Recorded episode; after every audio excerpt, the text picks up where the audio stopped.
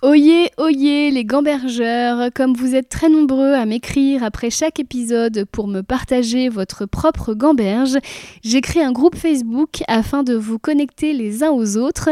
Ce groupe s'appelle Gambergeland, c'est un groupe privé. Pour en être, il suffira de répondre à une petite question et de vous engager à n'y insulter personne. J'ai voulu créer une safe place pour nous, souvent très sensibles et qui nous posons beaucoup de questions. Au plaisir de vous y retrouver.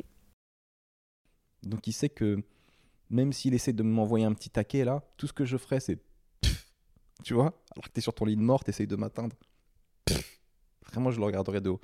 Donc non, je pense pas qu'il l'aurait pris comme ça. au fond de lui, ces gens-là, au fond d'eux, ils savent qu'ils sont en tort. Et moi, il m'a juste dit, euh, je suis désolé euh, pour le mal que je t'ai fait. J'ai dit ok. C'est tout. J'étais pas, j'étais triste pour lui parce que c'est toujours triste de voir quelqu'un qui va mourir et qui est malade. Je crois qu'il a tenu parce qu'il voulait me voir. Il l'a tenu quelques jours et tout. Euh, et, je pense qu'il m'admire un petit peu. C'est pas prétentieux ce que je dis, mais quand toute ta vie tu mets des droites à quelqu'un et tu le rabaisses et tu vois qu'il est déter et qu'il va là où il a envie de venir ou là où il a envie d'aller, et eh ben peut-être que lui ça résonne en lui Bonjour à tous et bienvenue dans Gamberge, le podcast où l'on aborde tous les aspects de la vie créative avec ceux qui en parlent le mieux. Je m'appelle Christine Béroux, je suis humoriste, autrice et surtout j'adore me poser un milliard de questions. Ici j'essaye d'apporter un éclairage sur des problématiques que j'ai rencontrées tout au long de ma carrière et dont j'aurais aimé trouver les solutions ou en tout cas des pistes dans un podcast comme celui-ci. Cette semaine, je reçois mon ami Sem Melia, l'humoriste, et cela va être un épisode extrêmement particulier. Pourquoi? Vous le savez, j'associe chaque invité à un thème en fonction de sa spécialité ou du vécu que j'ai avec lui ou elle. Pour Seb, je suis partie sur la légitimité car c'est un artiste qui attribue énormément d'importance à la valeur travail et qui n'hésite pas à exprimer haut et fort son ressenti quand selon lui une réussite n'est pas méritée. Évidemment, derrière cette façon d'aborder le métier, il y a un vécu et une expérience de vie, et c'est là que l'épisode bascule. Parce que Seb est un de mes amis proches et en 2014, il m'a confié avoir été un enfant battu, juste après que moi-même je lui ai dit avoir subi d'importants traumas dès mon plus jeune âge. Or, nous avons tous les deux un problème de légitimité et le sentiment très souvent de ne pas être compris. Hasard? Eh bien, je ne crois pas, et c'est ce que j'ai réalisé au milieu de l'enregistrement. J'ai alors mis naturellement, peut-être un peu maladroitement, le sujet sur la table et nous avons parlé de nos pères respectifs comme s'il n'y avait plus de micro. Alors certains passages sont lourds, mais nous étions obligés de passer par là pour illustrer à quel point notre métier est une bouée de sauvetage. Avoir eu des parents toxiques, déviants, dysfonctionnels, rabaissants, c'est démarrer dans la vie avec un GPS piraté. On croit que le monde est principalement hostile car c'est comme cela qu'il s'est présenté à nous dès nos plus jeunes années. Alors une grande partie de notre énergie va être gaspillée, bien malgré nous, c'est notre partie inconsciente qui fait le travail pour nous protéger et anticiper des dangers qui pour la grande majorité d'entre eux n'existeront jamais. Quel rapport avec la légitimité, me direz-vous? Eh bien, avec un tel vécu, surtout si on a été rabaissé, il est quasi impossible d'avoir confiance en nous, de croire notre instinct, nos élans créatifs et donc notre légitimité à exercer ce dont pourquoi on est de toute évidence fait. Et même quand nous sommes en position de succès, il est impossible pour nous de nous célébrer. On va se dire que c'est un malentendu, que ça ne va pas durer, ou dans le cas de Seb, que le succès n'est que le fruit logique d'un travail acharné et que cela n'a rien à voir avec le talent. Si vous avez choisi d'écouter cet épisode, c'est que soit vous êtes une ou un fidèle de Gamberge et que vous écoutez tous les épisodes, si c'est le cas, merci, soit c'est le titre qui vous interpellait, vous avez un parent toxique et souffrez d'un problème de légitimité. Ça peut être aussi les deux. Bref, si vous souffrez comme Seb et moi avons pu souffrir et que vous avez besoin de solutions, d'indices, d'aide pour vous en sortir, je ne peux que partager ce qui, moi, m'a aidé. Déjà, comme je l'explique longuement dans mon livre Le jour où j'ai réalisé que la personne toxique c'était moi, il faut valider la gravité de ce que vous avez subi. Si vous ne vous accordez pas le fait que vous avez subi un trauma ou juste un litige, ce sera difficile pour vous de visualiser un lien concret avec les conséquences malheureuses dont vous êtes tributaire. Quelqu'un qui refuse de voir qu'il a été écrasé en permanence par un parent abusif ne comprendra pas pourquoi il se laisse tout le temps maltraiter dans ses relations affectives ou de travail. Je vulgarise, mais ce sont souvent des choses de cet ordre-là qui se produisent. Ensuite, il faut traiter le mal. Je pense évidemment à la thérapie, au dialogue avec les personnes concernées, et dans certains cas, s'il le faut et que vous en avez le courage, un combat peut être mené devant la justice. Il arrive que la phase de dialogue ne se passe pas comme prévu. On le sait, il est assez rare que les bourreaux se remettent en question, même sans parler de bourreaux, mais juste de personnes dysfonctionnelles. La plupart d'entre elles préfèrent se raconter des histoires plutôt que d'admettre qu'elles ont manqué d'intelligence émotionnelle et sont passées à côté de quelque chose, surtout quand il s'agit de leur enfant. Alors je vous l'ai déjà dit dans ce podcast, j'ai personnellement coupé les ponts avec mon père. Ce n'est pas quelque chose d'anodin de couper les ponts avec un parent. Et quand on me disait quand même, c'est ton on n'en a qu'un, les liens sang et blablabla, et eh ben moi j'y croyais. Je croyais que quelque part, en coupant les ponts avec un parent toxique, je faisais quelque chose de mal. J'étais dans une approche des choses très binaire et je pensais qu'il y avait une bonne et une mauvaise décision et que si je me sentais parfois un peu mal, eh ben c'est que de toute évidence j'avais pris la mauvaise décision. Ce n'est que très récemment que j'ai compris que parfois la vie nous impose des décisions à prendre et qu'on a le choix entre prendre un chemin merdique et en prendre un autre un peu moins merdique. C'est-à-dire qu'il n'y a pas de bonne solution en fait. Il n'existe pas de chemin qui va nous faire nous sentir bien. Et que je coupe les ponts avec mon père ou pas, de toute façon j'allais me sentir mal. C'est juste que je me sens beaucoup moins mal en n'ayant plus de contact avec lui qu'en le fréquentant même un tout petit peu. Et ça, j'aurais aimé qu'on me le dise. Quelquefois, il n'y a pas de bonnes décisions. Il y a juste les décisions qui limitent la casse. Et la casse me concernant, c'est d'avoir dans mon entourage un élément qui me faisait en permanence me sentir comme de la merde et donc m'empêchait de m'élever professionnellement ou juste moi en tant qu'être humain. Et cette phrase aujourd'hui, quand même c'est ton père, ta mère, ton cousin, que sais-je, je mène un combat contre elle. Parce que de mon point de vue, elle n'est pas acceptable. On ne sait jamais ce que l'autre a traversé et ce qu'il doit combattre encore tous les jours.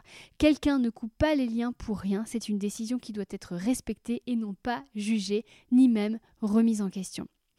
Reste ce problème de légitimité que les enfances traumatiques laissent. Comment retrouver la confiance et l'amour de soi? On sait aujourd'hui que notre part inconsciente et consciente ne comprennent pas les mots mais les actes. Vous pourrez dire tant que vous voulez à votre cerveau j'ai confiance en moi, je m'aime, je suis légitime, tant que vous ne l'incarnerez pas concrètement à travers des actes, en vous faisant confiance dans telle ou telle situation, en prenant vraiment soin de vous, mais genre vraiment en, dormant, en, en, vous faisant des petits cadeaux, en célébrant vos résultats, vous aurez toujours une vision altérée de la réalité et vous vivrez toujours dans une réalité dans laquelle, comme vous l'ont dit vos parents toxiques, vous ne valez rien. C'est très dur, c'est un combat de chaque jour, d'autant qu'une carrière saine, ce sont des succès, mais aussi des échecs, comme on l'a vu dans l'épisode sur le bide avec Mathieu Madénian. Dans ces moments-là, il faut réussir à se dire, non pas mes parents avaient raison, mais bravo, c'était bien essayé, et j'apprendrai de cette erreur car je suis à ma place et je crois dans le chemin que j'ai choisi et pris. Je ne sais pas si ces solutions sont clairement exprimées dans cet épisode. C'est un échange entre deux amis qui ont un peu morflé. Ce n'est pas toujours très structuré, mais je peux vous dire une chose, c'est très sincère. C'est même l'épisode le plus sincère que je n'ai jamais enregistré. À tout à l'heure. 3, 4.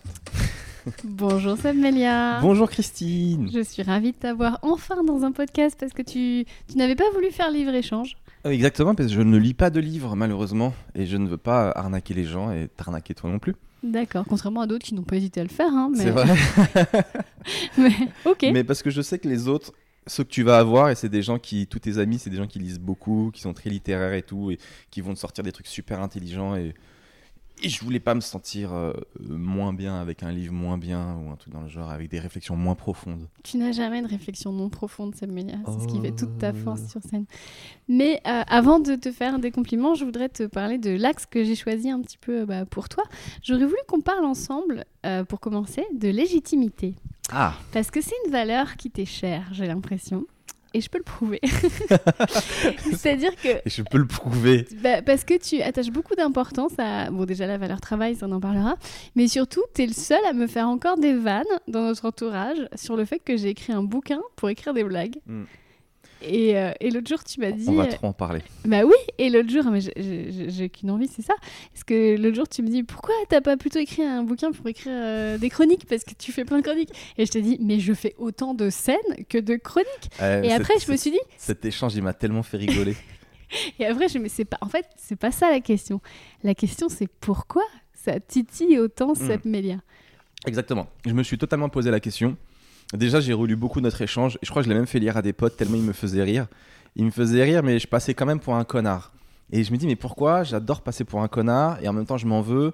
Pourquoi je passe pour un connard? Pourquoi je suis un connard? Clairement. Pourquoi je suis un connard Et- Mais ça me fait rire. Donc, l'échange, en gros, je resitue pour les gens.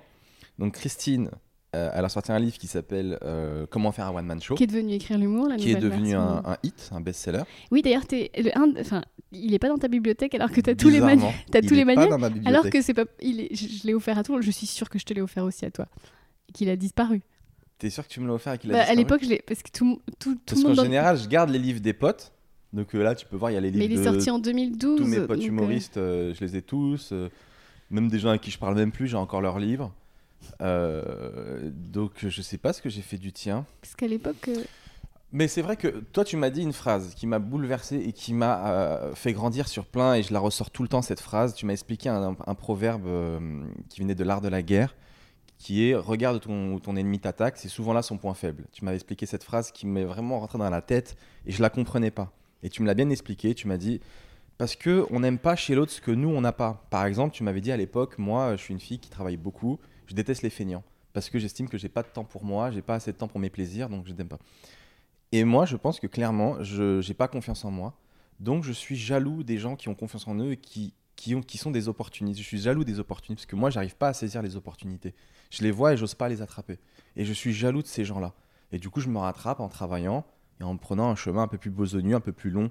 Mais les raccourcis, j'arrive pas à les attraper, j'arrive pas à les voir. Et du coup, je suis jaloux de, de ces gens-là. Donc, de manière générale. Mais attends, du coup, je prends mon exemple. Mais Euh, par rapport à toi, Mais oui, parce que c'est du travail, mon livre. toi, c'est pas, toi, c'était pas ça. C'était parce que. euh, c'était quoi déjà? Donc, tu écris un livre sur un. En fait, souvent, quand moi, je- quand j'ai commencé, j'ai lu des livres sur comment écrire un one-man show quand j'ai commencé le stand-up. Et je regardais souvent euh, la biographie de l'auteur. Euh, Est-ce que c'est quelqu'un qui a cartonné? Est-ce que quelqu'un qui a une longue carrière et tout? Et je crois que le premier truc qui m'avait sauté aux yeux quand j'avais lu ton livre, quand j'avais vu que tu avais fait un livre sur comment écrire un one-man show, mais le premier truc basique, mais je, je comprends même pas que ça n'ait pas sauté aux yeux de tout le monde, c'est euh, cette personne, elle écrit un livre sur comment écrire un one-man show. Est-ce qu'elle a déjà fait un one-man show qui cartonne? C'était ça ma, ma- ma- ma vraie question. Mhm. Ce qui n'a pas empêché au livre de cartonner. Et en vrai, tu es une fille super intelligente et je suis sûr que tu as sûrement euh, analysé des choses et donné des bons conseils. Sinon, le livre, il n'aurait pas aussi bien marché. Euh, mais moi, ça me fait toujours rire de te Mais vanner tu sais que je là-dessus. m'étais inspirée de Bergson, Henri Bergson, le philosophe, qui était philosophe, qui est jamais monté sur scène de sa vie. C'est c'est de la théorie, après que j'avais testé à l'école du One Man Show quand j'étais prof là-bas. Mais tu vois, je pense qu'il y a des théoriciens, sais, au même titre qu'il y a des. Il y a des gens qui m'ont dit- scène, ouais. Il y a des entraîneurs de foot qui n'ont jamais joué au foot et qui sont des excellents entraîneurs. On- parce que j'ai eu ce débat avec des potes et ils m'ont donné ce contre-argument qui tient la route. Donc euh, je le comprends, je le respecte. Mais ça me faisait aussi tellement rire. Il y avait aussi un autre truc, c'était que tu as tellement d'expérience dans les chroniques, tu as tellement fait un milliard de chroniques. Et moi j'aime bien tes chroniques, je trouve fortes. Tu as tellement fait ça et ça me fait rire que tu ne penses pas à écrire un livre sur comment faire des Mais chroniques. j'en ai écrit un. Tu as fait deux one-man shows parce que c'était ça ma vanne dans Mais la discussion. écrit- mais Tu l'as fait? Mais oui. Ouais, bah, je suis désolé, je suis, je suis pas au courant de tout. De Et dans écrire l'humour, j'ai mélangé les deux. Mais parce que ce sont quand même deux disciplines qui sont. Parce que euh, c'était ça ma vanne dans la discussion. Oui, mais je- C'était t'as fait deux one man show et 4 milliards de chroniques Et- et t'écrivais un livre sur ça comment faire pas Moi, je pensais que tu savais que j'avais aussi écrit. Non, j'avais zappé. Ok. Mais en fait, la question, les gens s'en foutent, on, on s'en fout de savoir qui. Mais c'est surtout que cette discussion disait beaucoup sur toi. Après euh, 15 ans de métier, tu remplis des immenses salles et as toujours, tu t'es toujours à me dire euh, Oui, j'ai- pas envie de prendre euh, le, le- le chemin le plus court, j'ai besoin de travailler énormément pour me légitimer, pour valider mes compétences. euh, alors que là, c'est bon, tu pourrais t'offrir le luxe maintenant de te foutre un peu la peine. hein. Euh. Déjà, moi, je remplis pas des tant grandes salles que ça. Je remplis des grandes salles, mais euh, c'est pas des zéniths non plus. Donc, euh, je relativise toujours. Et puis, se foutre la paix, euh, je pense que quand on est torturé, on se fout jamais la paix, non? Qui trouve la paix, sérieux? Qui, trouve, qui dit, enfin, ça y est, maintenant je suis arrivé et je me laisse tranquille. Ça y est, j'ai fini le jeu. J'ai compris que ce jeu, il sera jamais fini. Et j'ai compris que la vie, c'est que des problèmes et que des emmerdes. Et on doit juste tenir un bout jusqu'au bout. Jusqu'au bout. Avant de commencer cet échange, euh, je te parlais de l'épisode d'un épisode que j'ai diffusé il y a quelques temps avec euh, Kevin Finel, l'hypnothérapeute, qui me disait qu'on est tous faits pour quelque chose et que ça expliquerait pourquoi euh, il y a, des, y a des, dépressifs, parce que les dépressifs ont une façon de penser qui est différente. Et tu m'as dit que tu avais lu un article similaire qui parlait des autistes. Et tu m'as dit, moi je crois que je suis un petit peu autiste. Ouais. Je l'ai réalisé là depuis un an. J'ai fait un test sur Internet, mais pas vraiment scientifique Enfin, si, scientifique quand même, mais je crois que j'ai pas envie de faire un vrai test scientifique parce que si jamais je le fais et qu'on me dit que je suis pas autiste, je suis juste un connard en fait.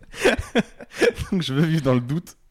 Mais en fait, c'est vrai qu'on me l'avait dit depuis longtemps, mais je calculais pas. Je recevais surtout depuis que je me livre dans les podcasts. Donc, quand tu te livres, les gens ils te connaissent un peu plus. Et donc, tu te livres et tu reçois grave des messages de gens qui te disent Ça se voit, t'es zèbre, ça se voit, t'es HP, ça se voit, t'es autiste, léger Asperger, etc. Ça se voit. Et tu, tu mets tout ça, tu repenses, et je me dis, putain, c'est vrai que ma mère, quand j'étais petit, elle criait tout le temps, elle disait, mais pourquoi t'es comme ça? Elle disait toujours, pourquoi t'es comme ça? Mais pourquoi t'es comme ça? Mais je comprends pas qu'elle ait pas compris qu'il y a un truc chelou. Quand tu dis cette phrase, c'est tellement révélateur. Pourquoi t'es comme ça? Pourquoi t'es pas comme tout le monde? Pourquoi t'es pas comme tout le monde? Elle disait tout le temps ça. Et, mais, et un jour, je lui ai dit à ma mère, imagine, je meurs, tu mettrais quoi comme mot euh, sur ma tombe? Déjà, la bonne phrase.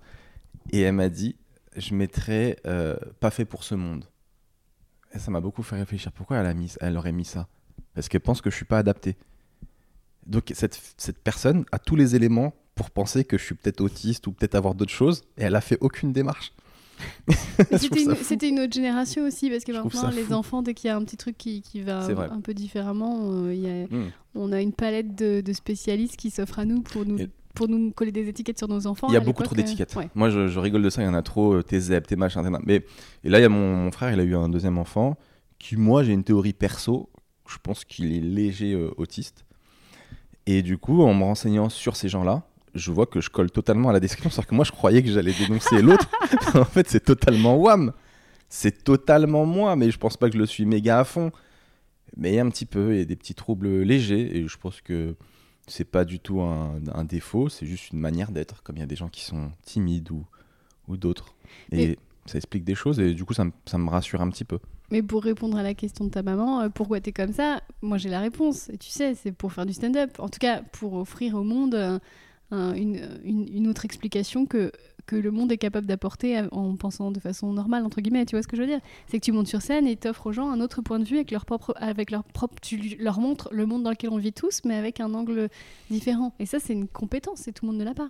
Bah oui, pour moi, c'est totalement la, la définition d'un artiste, en fait. C'est que là où tout le monde voit quelque chose, ben lui, il voit autre chose. Sinon, il a aucun intérêt. Mais après, euh, je sais pas, en vrai, je sais pas si on m'avait diagnostiqué quand j'étais jeune je sais pas si ça aurait changé ma vie au final. Euh, des fois, c'est mieux de pas savoir les trucs qu'on a, tu vois. Parce qu'après, on a tendance à justifier avec ça tout le temps. Je crois que je serais devenu ce gars qui dit Mais vous comprenez pas que je suis différent? Mais vous comprenez pas que je suis différent? Ce gars qui sort sa maladie à chaque fois. C'est pas une maladie, mais c'est une particularité, quoi. Oui, ça devient une identité maintenant quand on est. Euh, c'est ça. Asperger, HPI. Euh, hmm. et, on nous. On, on, limite une excuse. Oui, c'est vrai. Ça devient limite une excuse. J'ai pas réussi parce que je suis comme ça. Mais j'arrive pas à m'adapter parce que je suis comme ça. Ouais, bah écoute. Euh. Et en fait, on devient l'étiquette et on devient plus les compétences qui étaient offertes avec l'étiquette. Tu crois? Parce que bah, moi, je pense qu'on n'est pas HPI ou Asperger. On est euh, bah, le monde qu'on construit avec ça. Tu vois ce que je veux dire? Je pense pas que tu sois autiste. T'es stand-upper. Je pense pas que je sois. ce qui est peut-être un peu pareil d'ailleurs. Non, je pense pas que je sois méga autiste. Je pense que je suis léger. C'est-à-dire qu'il y a un spectre et je pense que je suis au début du truc. C'est tout. Assez pour être chelou aux yeux de certaines personnes, mais assez aussi, pas assez pour me. J'arrive quand même à me fondre dans la masse et à m'adapter, à comprendre des choses et tout, tu vois. Mais il y a plein de choses euh, que j'ai pas compris socialement ou, ou, des trucs où j'ai dû m'adapter ou des fois euh, j'ai pas de filtre, tu vois. Donc euh, voilà. Ce qui est intéressant avec l'âge, c'est quand on commence à constater tout ce qu'on a fait avec, entre guillemets, notre différence ou notre j'allais dire handicap, mais bon, c'est pas vraiment, c'est pas très sympa pour les gens qui ont un handicap vraiment handicapant. Mais, mais euh, tu vois, quand je regarde moi mon parcours, je me rends compte que tout ce que j'ai fait de plus cool, je l'ai fait avec ma déprime. Hmm. Tu vois, est-ce que toi, tu te dis pas tout ce que tous, les, tous mes meilleurs spectacles, je les ai fait avec mes questionnements et mes tortures? Si, si, si, si. Je trouve que c'est le principe même du stand-up, en fait, pour moi. C'est prendre ce qu'on a de pire en nous et, et en faire un truc euh, drôle. Parce que sinon, ce truc-là, il sert à rien, quoi. On a juste de la tristesse en nous, ça sert à rien. Donc autant la rentabiliser, autant faire rire les gens avec, tu vois. Et euh, c'est ce qui nous rend intéressant. Alors j'ai une question parce que je, je- je te connais par cœur, hein. ça fait quand même 15 ans qu'on se connaît, donc je sais Ça que passe vite. ça passe très très vite, mais Et tu n'as pas changé, ça c'est pas ce que tu m'as dit tout à l'heure, tu m'as dit, parce qu'on parlait de, de- de- du fait qu'on vieillissait, parce qu'il y a une photo de toi jeune sur, euh, sur ton meuble, et puis je t'ai dit, c'est marrant quand je pense à toi, dans ma tête t'es toujours comme ça, et après je te vois et je me rends compte qu'en fait t'as 40 ans. Et toi tu m'as dit, et toi ce sont tes yeux qui n'ont jamais changé. Donc je me suis dit, ça veut dire que tout ce qu'il y a autour, Mais parce que moi, c'est ça qui m'absorbe chez toi. C'est t'as un regard, je trouve, euh, qui est pénétrant, quoi. Et on voit tout dans ton regard. On voit une certaine fragilité, on voit une certaine folie, on voit beaucoup d'intelligence aussi. Donc moi, je, je vois des grands yeux bleus, moi, quand je pense à Watt. Ah, et Et, moi- un livre sur le One Man Et c'est drôle parce que moi, je, vois tes yeux qui sont. euh, comment on dit Véron Véron Euh, On dit les yeux Olivier Véran. On dit, on dit les yeux Véran, voilà. Ouais. T'as des yeux de personnage de cartoon. Et c'est marrant j'ai un regard triste. Non, mais dans tes yeux, il y a cette folie un dont tu regard parles. triste. On me dit pourquoi t'es triste? Mais on me le dit moins maintenant. Mais avant, quand je commençais le stand-up, je pense que je suis moins triste globalement que quand dans mes premières années de vie. Alors, Et on a un point commun, toi et moi, c'est la mélancolie. la mélancolie. Mais ça avant, on la lisait vraiment beaucoup dans mon regard. Des fois, j'étais sur scène et à la fin, les gens ils me sortaient, ils me disaient C'était marrant, mais pourquoi t'as l'air si triste? Seb, on la voit toujours, ta mélancolie. On la voit toujours? Ah, mais merde. quand tu m'as ouvert la porte tout à l'heure, j'ai dit bonjour à Seb Melia et à sa mélancolie. Ah non, arrête, Ah sérieux? oui, mais c'est c'est ta personnalité. Ah non, putain, c'est horrible. Je pensais, euh, je pensais que j'étais un peu plus heureux maintenant que ma vie avait un peu mieux. Non, t'es plus apaisé. T'es Hmm. plus apaisé et t'es moins énervé. Oui. Je me souviens qu'il fut un temps, t'étais hyper en colère assez vite contre des gens parce que t'aimes pas l'injustice. Ouais. Et on en revient à la légitimité, c'est que t'aimes pas les gens qui sont pas légitimes. Et avant, tu pouvais euh, y mettre de l'énergie. Et maintenant, tu n'en as plus rien à foutre. Ouais. Mais ça aussi, c'est un, un des syndromes des gens qui sont. euh, qui sont- euh, les, les gens qui détestent l'injustice, ce genre de trucs-là. Et qui sont tout le temps très honnêtes dans leurs relations, etc. Et qui ont des problèmes de sociabilité. Ouais, je suis comme ça. Du coup, j'ai une question par rapport au fait que tu te sens toujours pas trop légitime et que tu as besoin de travailler comme un malade pour te sentir validé par euh, toi-même et par le monde. Euh, je pense aussi que tu penses différemment, facilement. Et que, et que ce qui te permet d'avoir des sketchs de qualité, c'est parce que c'est facile pour toi de penser différemment. Et que du coup, comme c'est facile, tu as besoin de compenser avec un surplus de travail à côté pour te donner une, une assise, une légitimité. Qu'est-ce que tu en penses? Euh, Je pense que ta réflexion, elle est méga intelligente. Je suis toujours fasciné quand tu me dis des trucs. Arrête. Je te jure. C'est ouf. T'es en train d'analyser le fait que tu te disais que moi, c'est facile pour WAM. Alors que du coup, je travaille plus parce que sinon, je trouve que c'est trop facile pour WAM. C'est ça. Mais ouais, mais pas du tout. Non, ça a jamais été facile pour WAM. Euh, J'ai toujours pensé différemment. J'ai toujours. euh, En fait, quand j'y repense, c'est vrai que dans ma vie, j'ai toujours fait des remarques, tu vois, aux gens, ils me disent, mais pourquoi ils pensent à ça? Je pense à une fois, j'étais avec des, des gens, et il y avait un mec, c'était un judoka, tu vois. Et il expliquait qu'il était super fort au judo, qu'il avait gagné grave des titres et tout. Et moi, je lui dis, mais le judo, en fait, c'est attraper quelqu'un par les vêtements et le faire tomber. Donc, théoriquement, si toi et moi on se bat et que je me mets nu, tu ne peux, tu peux rien faire, en fait. Et tu vois, je pensais, les gens, qui, les gens, ils disaient tout autour, ils disaient, ah, mais chelou, lui. Eh, mais il est bizarre, pourquoi il dit ça? Tu vois, moi, ça me faisait rire, mais pour eux, c'était tout, c'était bizarre. Donc, en fait, c'est ma manière d'être. Donc, c'est pas un travail de penser comme ça. Mais de rendre cette réflexion drôle, ça a pris beaucoup d'années. Moi, ça n'a jamais été facile, le stand-up. Et euh, je l'ai fait parce que j'en avais besoin. J'ai vu une phrase de Gad Elmaleh qui m'a beaucoup parlé là dans une interview il y a pas longtemps. Il avait dit euh, plein de gens euh, sont drôles, mais les vrais bons humoristes, c'est pas ceux qui ont envie d'être drôles, c'est ceux qui en ont besoin. Et moi, je sais pas pourquoi, mais j'avais besoin de faire rire. Je voyais mon objectif, il était là-bas, et j'avais pas forcément de facilité. J'étais très timide, donc aller devant les gens, c'était pas du tout facile. On se moquait de moi parce qu'on m'appelait visage pâle quand j'ai fait mes premières scènes parce que j'étais vraiment pâle, etc. Et après, David Azincote est arrivé. et après David Azencourt est arrivé et on m'appelait le basané. et euh, donc non, ça m'a pris. Aujourd'hui, je vois des mecs qui débarquent, qui sont déjà drôles, quoi. Ils ont même pas deux ans, deux ans de stand-up, ils sont déjà super drôles. Moi, il m'a fallu trois ans pour parler normalement. Et après, être drôle, etc. et tout. Mais pff, non, ça a jamais été facile. Mais ça a toujours été passionnant. Ça a toujours été cool.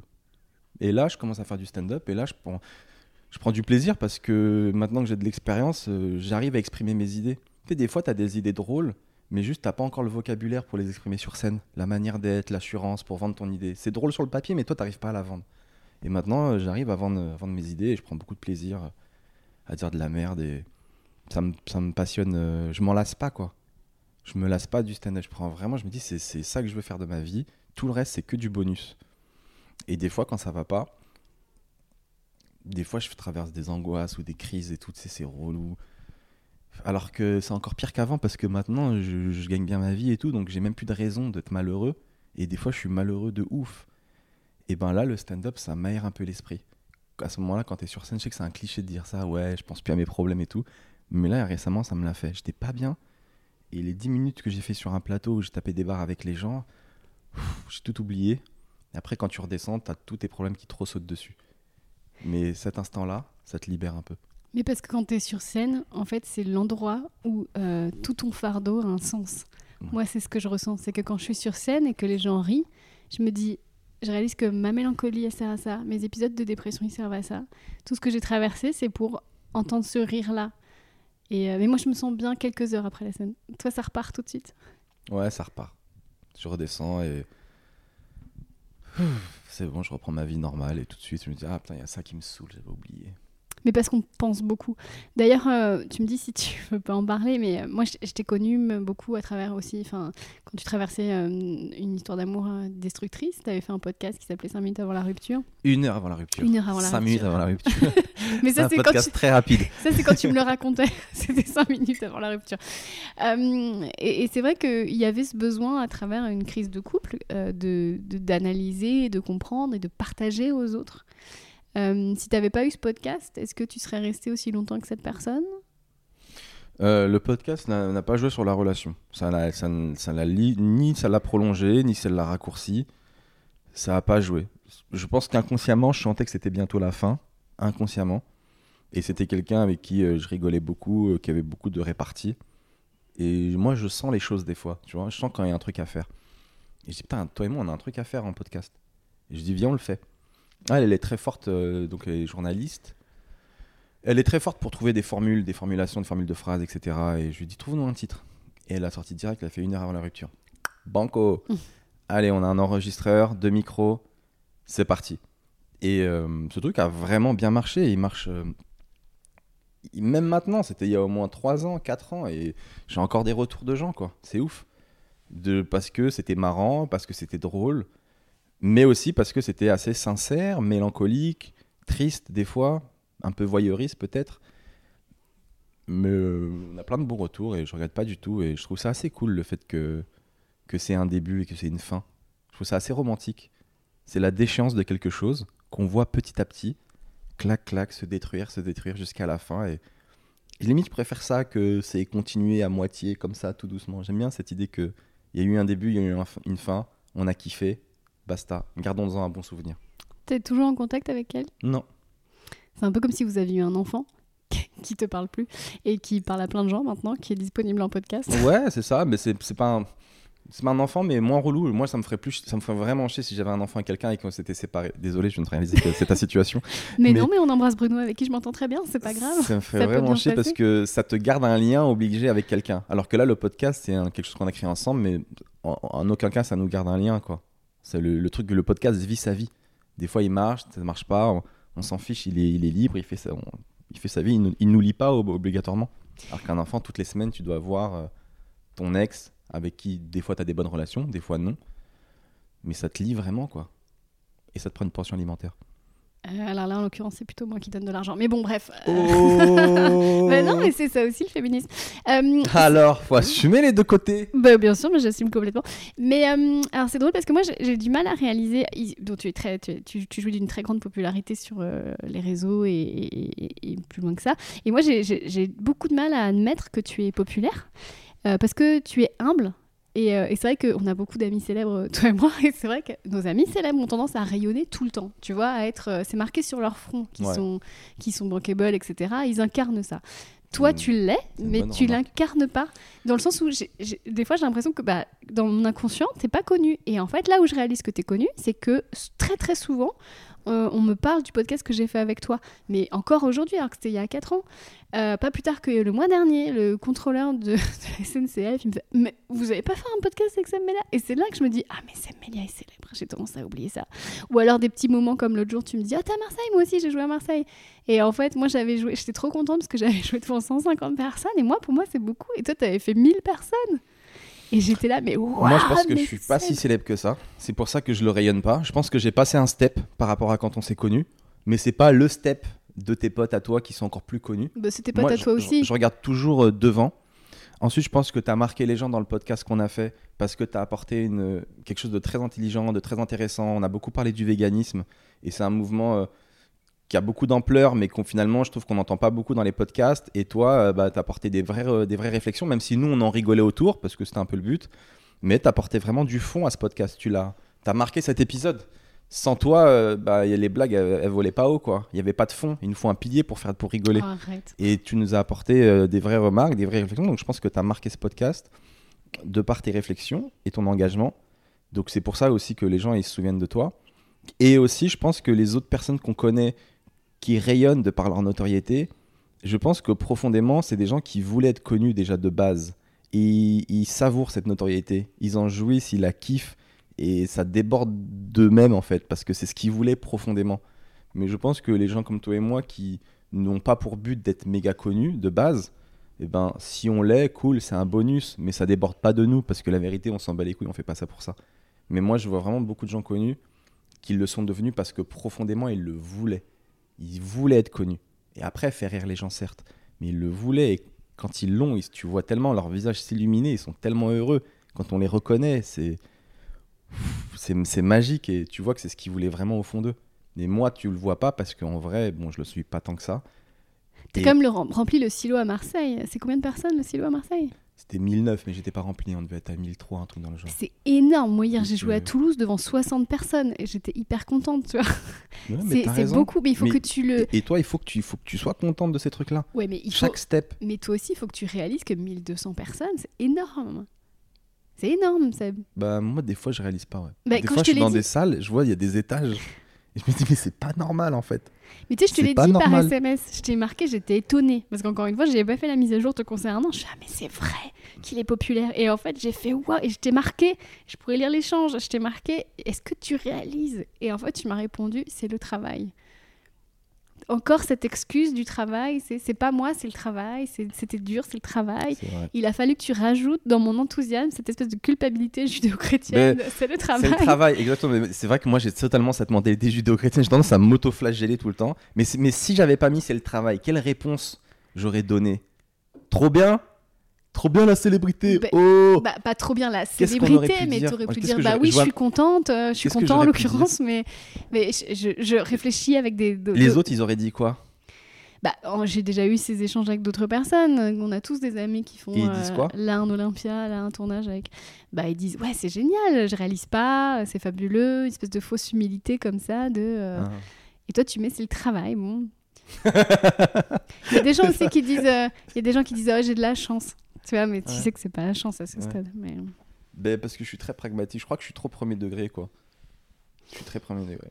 Oui, je pense que Bah, c'est encore ce côté, tu dis autisme, mais c'est encore ce côté un peu de penser différemment aussi. je Premier pense. degré. C'est bah, le travail en fait. Tu vois? Hmm. C'est je, je suis pas dans euh, c'est pas de la magie, c'est pas non, oui, c'est je suis tout le temps très ça aussi c'est un, un des de mes caractéristiques que je me suis rendu compte là. C'est que je suis très premier degré tout le temps. Et euh, Alors que sur scène, tu- peux pas être plus second degré que mais ça sur aussi scène. c'est un des trucs des gens qui sont légèrement un peu autistes Asperger, c'est qu'ils voient pas le second degré. Et ça m'arrive plein de fois d'avoir des malaises où je vois pas le second degré, ou des fois je lis mal, euh, je comprends mal une phrase qu'on me dit et tout le monde l'a compris, et moi je l'ai compris d'une autre manière. Euh, je peux redire le truc que je t'ai dit tout à l'heure sur la photo là. C'était un pote, euh, ça, ça me fait trop rigoler. C'est un pote, il est, sa, sa copine, elle était malade, elle était à l'hôpital. Et je lui dis ça va et tout. Il me dit ouais, elle est malade. Là, je dois lui faire une valise avec euh, toutes ses affaires dedans. Je lui mets ses vêtements et tout. Je dis ah putain. Donc là, j'ai mis toutes ses affaires et puis j'ai mis une photo de nous aussi dedans. Et moi, je lui dis mais c'est chelou. Il me dit quoi? Je dis bah pourquoi t'as mis une photo de nous? Mais pas une photo de nous, c'est bizarre. Il me dit mais j'ai mis une photo de nous. Je dis mais, pas une photo de nous, mais une photo de moi et elle. Je, suis, ah. Et je crois qu'il avait une photo de lui et moi. Je dis c'est chelou, la meuf elle est en train de, elle est, elle est en train de crever, elle est malade à l'hôpital. Il y a une photo de lui et moi comme ça. Et ça aussi, je comprends pas. Et ça m'arrive tellement souvent tellement souvent d'être à côté de la plaque et sans faire exprès. Je le réalise maintenant. Mais ouais, donc quand tu me dis euh, bravo, machin, je dis ouais, c'est le travail. Et puis c'est vrai que le, le fait de pas non plus se branler, c'est parce que je sais qu'à un moment donné, ça va redescendre. Et donc, euh, c'est une manière de toujours prendre un peu de recul et de ne pas devenir aigri surtout. Quand ça va redescendre, ça fait partie de la vie, c'est normal, tranquille. Quand ça monte, on est content, tranquille. Quand ça redescend, on est triste, tranquille. Euh, tu dis euh, prendre les chemins, tu as parlé de chemin de traverse, de raccourci tout à l'heure. Euh, toi et moi, on est de la génération où réussir ou être connu, c'était bah, faire ce qu'on voyait les gens faire quand on était petit. C'est-à-dire passer à la télé, passer à la radio, être sur un canapé avec Michel Drucker ou Nagui. Enfin, pour nous, c'était ça la réussite. moi, je suis passée un peu par là. Et toi, pas du tout, c'est-à-dire que j'imagine qu'on a dû t'en proposer des chroniques, des, des télés, euh, et toi, tu es resté vraiment sur tes, propres productions, tes réseaux, tes, chaînes, tes, podcasts, tu t'es fabriqué vraiment tout seul euh, Oui, j'ai fait un peu de télé. À l'époque, j'avais une chronique sur C8, ce qui m'a permis de voir que c'était pas ce que je voulais faire. Donc j'ai essayé, j'ai goûté. C'est pour ça aussi que j'ai du respect pour, pour, toi. C'était Le Grand 8 avec Laurence Ferrari, et je faisais des blagues un peu sur l'actu, l'actu un peu insolite. Et euh, je trouvais ça drôle au début. Puis rapidement, au bout de deux mois, je dis mais c'est pas du tout ce que je vais faire de ma vie, quoi. Écrire des blagues sur un lapin qui est rentré dans un KFC sans faire exprès. Mais jamais, je mais jamais. Du coup, je l'ai fait. Ça m'a permis de me rendre compte que je suis pas doué pour ça. C'est pas, ça me fait pas kiffer. C'est pour ça aussi que j'admire beaucoup ce que tu fais parce que je sais que c'est un exercice qui paraît facile, la chronique, mais qui l'est pas. Et euh, voilà, j'ai testé, j'ai pas aimé. Et après, les autres, les émissions de télé et tout, ben, on m'a pas trop invité. Donc, euh, c'est pas que j'ai refusé, tu vois, mais si on m'invitait sur un canapé et parler de ma vie et tout, j'irais, je le ferais volontiers. Mais on m'a pas trop invité. Et du coup, ça m'a pas, ça m'a pas dérangé quoi que ce soit. J'ai pris du plaisir à. J'ai compris assez tard que YouTube, il nous offrait une liberté assez dingue, qu'on pouvait faire ce qu'on voulait sur YouTube. J'ai compris assez tard. Mais quand je l'ai compris, j'ai essayé vraiment de, de tester plein de formats et mon but, c'est vraiment de, de, de, tester des choses et de trouver dans quoi je m'épanouis. Si je regarde ma chaîne YouTube, tu vois vraiment un mec qui cherche quoi. Il y a des vlogs, des podcasts, du stand-up, mais cette liberté, elle, est kiffante. Il n'y a, pas longtemps, j'ai fait un, stand-up où j'étais en Batman. C'était Batman qui faisait du stand-up euh, premier degré. Je voulais pas que ce soit un mec qui se déguise en Batman. Je voulais vraiment que ce soit Batman qui fait des vannes. Et les gens ils m'ont dit pourquoi. Et je leur ai dit pourquoi pas. C'est ça la réponse. Pourquoi je le ferais pas J'en ai envie. Et en parlant de pas être adoubé par euh, les, je veux dire, les, grands médias. J'ai pas la carte. Ouais, et ben. Je suis pas un mec cool. À ce propos, euh, plusieurs années de suite, là, même cette année, je crois encore, tu étais nominable au Molière. Une fois, j'étais nominé au Molière. L'année dernière. Dernière. T'as été nommé Non, t'étais nominable, mais t'étais pas nommé. Pardon, excuse-moi, j'étais nominable, mais pas nommé. Putain, c'est tellement de degrés. Euh. Ouais, ouais, mais. Euh, et, euh, et, en fait, je m'en rappelle très bien. Je vais raconter cette anecdote. Désolé, Alex, si tu nous écoutes. J'étais chez Alex Vizorek et il avait reçu le catalogue des, et là-dessus, je regarde et je vois que t'es dedans. Et en fait, pareil, exactement comme le coup du silo et tout. Je fais Ah, mais c'est vrai, il est Qu'est-ce qu'il fait là, lui Et j'ai mes Seb Melia et tout. Et, et, j'étais super contente pour toi. Et j'ai dit Alex, mais c'est génial et tout. Et Alex, vraiment de, le, plus platement possible, fait Ouais, mais il, il sera pas nommé. Et j'ai dit, mais pourquoi? Il me dit, parce que c'est pas le style, parce que c'est pas ça qu'on comprend prend aux Molières. Parce que... Mais les Molières, ils nous aiment pas et on les aime pas non plus comme euh, le rap et la victoire de la musique. Avec le stand-up, je te jure. Ils nous aiment pas et on les aime pas. Ils nous aiment pas parce que nous, je trouve que c'est vrai que quand tu vois ma tête dans les, dans les nominables, moi-même, je savais que je serais pas nominé dedans. Quand tu vois à chaque fois les gens qui gagnent, t'es jamais étonné, en fait. Tu vois, moi, je suis jamais étonné quand je vois telle, telle, telle personne a remporté le Molière du meilleur one-man show. Jamais ils m'étonnent. Et je trouve que c'est pas du tout à leur avantage, quoi. Les gars, vous pourriez être un peu plus originaux, vous pourriez nous surprendre. Vous n'êtes pas obligé de devenir la caricature de, l'image qu'on a de vous, en fait, premièrement. Et deuxièmement, il y a aussi moi qui m'en bats les couilles.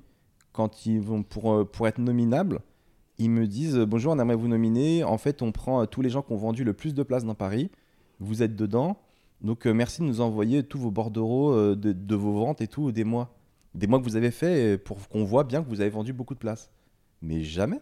Ah, tu l'as pas fait? Mais jamais. Je, ne vais rien t'envoyer. Ils veulent mes recettes mes recettes, le nombre de places et tout. Mais pourquoi je ferais ça? Je vous ai rien demandé.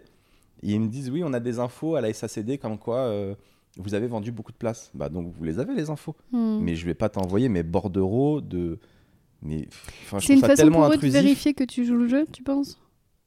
Alors moi, je, je, vois ça de manière très intrusive, ça me, ça m'énerve, et je vois ça comme une espèce aussi, pas d'impérialisme, mais genre ils viennent, ils sont un peu au-dessus, envoyez-nous vos trucs et tout, mais je ne t'ai rien demandé, je n'ai pas besoin de toi. Donc euh, mets-moi dedans si tu veux. Et au final, j'ai rien envoyé et ils m'ont quand même mis dedans. Mais je savais que j'allais pas gagner. J'en viens au thème de la légitimité, c'est-à-dire que en fait la légitimité que tu ne veux pas de leur part, tu veux encore une fois la chercher euh, dans d'autres choses, c'est-à-dire le travail. Ouais. Mais je sais pas, je, je- putain, c'est trop intéressant. J'aime trop parler avec toi parce qu'après, tu pars. Et moi, je suis comme ça, seul avec ma tasse de café et moi-même. Il y a un grand vide à l'intérieur de moi. Mais, mais je pense que c'est ce qui fait que tu es un, un bon stand-upper. C'est que tu dis la vérité. Et c'est ce qui fait que j'ai pas beaucoup d'amis. Oui, parce que entre nous, tu t'es quand même fâché avec énormément de gens. Euh, oui. Non, enfin moi j'ai pas trop l'impression. Enfin j'ai quand même beaucoup de potes avec qui je m'entends bien, mais c'est vrai qu'il y a un profil de personnes avec lequel je m'entends pas. Il y a un profil, euh, ben souvent les gens qui n'ont pas la valeur travail, comme on l'a dit, les opportunistes. J'ai un peu du mal. Les opportunistes, j'ai un peu du mal parce que souvent les opportunistes dans le milieu de l'humour, ben c'est des gens qui sont euh, ce qu'on appelle un peu showbiz, qui sont amis avec tout le monde. Et du coup, quand tu es ami avec tout le monde, en vérité, tu es ami avec personne parce que t'es pas sincère. Et moi, je m'entends bien, j'ai trop de potes et je m'entends bien avec tous les gens qui sont pas très connus. Et la nouvelle génération d'humoristes qui arrive aujourd'hui, avec qui je traîne dans les comédie clubs et tout, ils sont pas comme nous, ils sont beaucoup plus passionnés par l'humour que par la notoriété. Et cette passion, ben, ça nous unit un peu en fait. Ils aiment tout, ils ont vu plein de stand-up, ils sont passionnés, ils, ont l'amour de la blague, quoi, plus que l'amour de je veux percer. Et donc, je m'entends trop bien avec ce genre-là. Dedans, il y a aussi des mecs qui sont un peu qui veulent percer, qui ont la dalle. Et souvent, dans ce milieu, c'est vraiment qui se ressemble s'assemble. Ça, j'ai jamais vu un truc aussi vrai que dans ce milieu. Il n'y a, a jamais aucune association de deux personnes où tu dis tiens, lui, j'aurais jamais imaginé avec lui. C'est toujours lui il a la dalle, lui il a la dalle, ils sont ensemble. Des fois, je vois des mecs un peu, un peu hypocrites, je trouve, et ils traînent avec d'autres gars hypocrites. Des fois, tu as des mecs un peu dépressifs. Genre, toi et moi, je trouve on est un peu de la même famille, j'ai Ah oui, c'est évident. Je nous vois un peu de la même On famille. s'est jamais fâché, toi et moi. Toi, moi, Ouais. Adrien Arnoux, tous ces gens-là, on est un peu. Et je m'entends bien aussi avec Douli. Il y a des profils de personnes, tout simplement. Donc, tu peux pas dire juste me résumer en disant tu t'embrouilles avec beaucoup de gens. Oui, certes, mais c'est un type de personne avec qui euh, j'ai du mal. Et il y en a d'autres avec qui nos relations sont très sincères, trop cool et qui m'apprennent beaucoup, qui m'élèvent aussi beaucoup. euh. Et surtout, t'es sans concession. C'est-à-dire qu'à partir du moment où quelqu'un te fait chier, tu n'en veux plus. Oui. Et surtout les manipulateurs. J'en ai trop traîné dans ma vie, j'en Ouais. ai trop rencontré des pervers narcissiques. Et eux, je leur fais plus aucun, plus aucun cadeau, quoi. Dès que je vois un mec qui, qui a pas l'air honnête, qui a pas l'air sincère, je ferme la porte. Mais c'est-à-dire que je lui dis bonjour, tu vois. Sauf s'il me fait un vrai coup de pute, et là, je lui, je lui fais la gueule. Mais je, je peux dire bonjour. Mais lui il va croire que je suis un peu hautain et prétentieux. Ce qui est pas vrai, c'est juste que moi, j'ai décidé que j'allais pas lui ouvrir la porte. Et j'ai vu quelquefois ça se joue sur un message. Tu m'as déjà raconté des fois où tu m'as dit, putain, il m'a écrit ça. Là, j'ai vu qu'il essayait de me manipuler, donc j'ai plus jamais répondu. Exactement. Je déteste ça. Genre, parce que j'en ai trop rencontré, ça m'a un peu. Je me suis chat, échaudé, cr- craint l'eau froide. Ouais, ça n'a aucun sens. Chat oui, échaudé, comprend. craint l'eau froide. Et c'est ça, tu- quand tu t'en es pris plein, plein la gueule, je déteste la manipulation, je déteste ce genre de truc. J'adore les relations sincères. Et du coup, je m'entends bien avec les gens qui sont comme moi, qui sont aussi à la fleur de peau. Parce que ces gens-là, quand ils t'aiment bien, tu sais vraiment qu'ils t'aiment bien. Et quand, moi, j'aime bien qu'on sache où on en est dans la relation. J'aime pas être dans le flou. Et souvent, les gens comme ça, avec, avec qui je m'entends pas, c'est des gens qui sont un peu showbiz. Et du coup, ces gens-là, ils sont un peu potes avec toi, mais des fois, ils font des trucs pas trop cool. Mais après, ils te refont un truc sympa derrière. Et tu sais jamais. Et, quelqu'un m'avait dit, c'était Candy à l'époque, qui m'avait dit une phrase qui est trop. Une métaphore qui me symbolise bien ça c'est toujours une gifle, une caresse. Les, manipulateurs, c'est toujours une gifle, une caresse. Une gifle, la gifle, le petit coup de pute qui va te faire que tu es vénère. La gifle, euh, la caresse qui va faire que tu restes et que t'as pas envie de leur en vouloir. Et c'est à ça aussi que je détecte aussi des fois des gens qui sont pas très sincères et, je m'en éloigne parce qu'au final, on n'a rien à tirer de ces gens-là. On a plus à gagner dans une relation sincère et saine comme toi t'as avec moi, où au moins euh, tu m'apprends des choses, tu es quelqu'un d'honnête, tu dis les choses, même si on n'est pas d'accord. Après, tu es aussi assez intelligente pour te préserver. Si des fois tu penses que je suis trop honnête, bah, tu me parles pas d'un truc, etc. Mais, euh, mais moi, j'ai beaucoup d'admiration pour toi et vraiment, je trouve que tu es trop. euh, je trouve que tu un peu folle, hein, mais dans le bon sens. Et je, tire plus de, de cette relation, je l'aime plus que des fois des gens un peu fake, tu vois, des gens connus, mais, mais c'est faux. Bah, déjà, je te renvoie le, le compliment et tu sais toute la- l'affection que je te porte. Euh, on a aussi un énorme point commun, toi et moi. Je sais pas si tu es d'accord pour en parler, si tu en as déjà parlé dans un podcast, mais on a, toi et moi, grandi dans une famille dysfonctionnelle. Ah ouais? T'en parles des fois? Ah non, mais moi, pas du tout. Enfin, T'en as ma jamais famille... parlé? Ah non, moi, ma famille a toujours été nickel. Tu te fous de ma gueule? Sérieux? Toi, Ah. t'as grandi dans une famille dysfonctionnelle. Non, tu te moques de moi. Oui, je me moque de toi. non, mais j'étais là, waouh, il est en train de me faire un déni ou il se fout de ma gueule. Bon, tout- donc, enfin, on n'est famille pas, dysfonctionnelle, oui. on n'est pas obligé de rentrer dans les détails. Moi, je pense que de la mais- tristesse naît l'intelligence. T'en penses quoi? Je pense que quand t'es jeune et que t'es, et que t'es triste, tu te dis pourquoi je suis comme ça? Pourquoi on est dans cette situation? En fait, ça nous amène à nous questionner et ça crée des gens intelligents. Alors que je trouve que quand t'es jeune et que t'es heureux, t'es dans une espèce de béatitude. Le bonheur, tu vois, t'es là, tu kiffes, t'apprécies ce qui se passe. Et ça te met moins dans une réflexion et ça travaille moins ton cerveau. Bah, moi, j'ai un contre-exemple, c'est que euh, d'autres enfants qui ont grandi dans la même famille que moi n'ont pas eu le même destin que moi. D'autres enfants qui ont grandi dans la même famille que Bah, toi. j'ai- pas envie de, de balancer les gens Ok, de ma famille, mais pas. Voilà, mais est-ce que c'est devenu des gens euh, très intelligents comme toi, très hum, comment dire, très cérébraux? Euh, C'est possible, hein. Disons que j'ai grandi avec un autre enfant qui a vécu la même chose que moi et qui a basculé, euh, on peut le dire, dans, un- dans une espèce de ce qu'on pourrait appeler de la folie. Hmm. Tu vois Donc je pense qu'on n'est pas, euh, on n'est pas équipé pareil. Je sais pas, j'en ai beaucoup parlé déjà dans ce podcast. Tu connais la notion d'idiosyncrasie La, C'est- la notion de.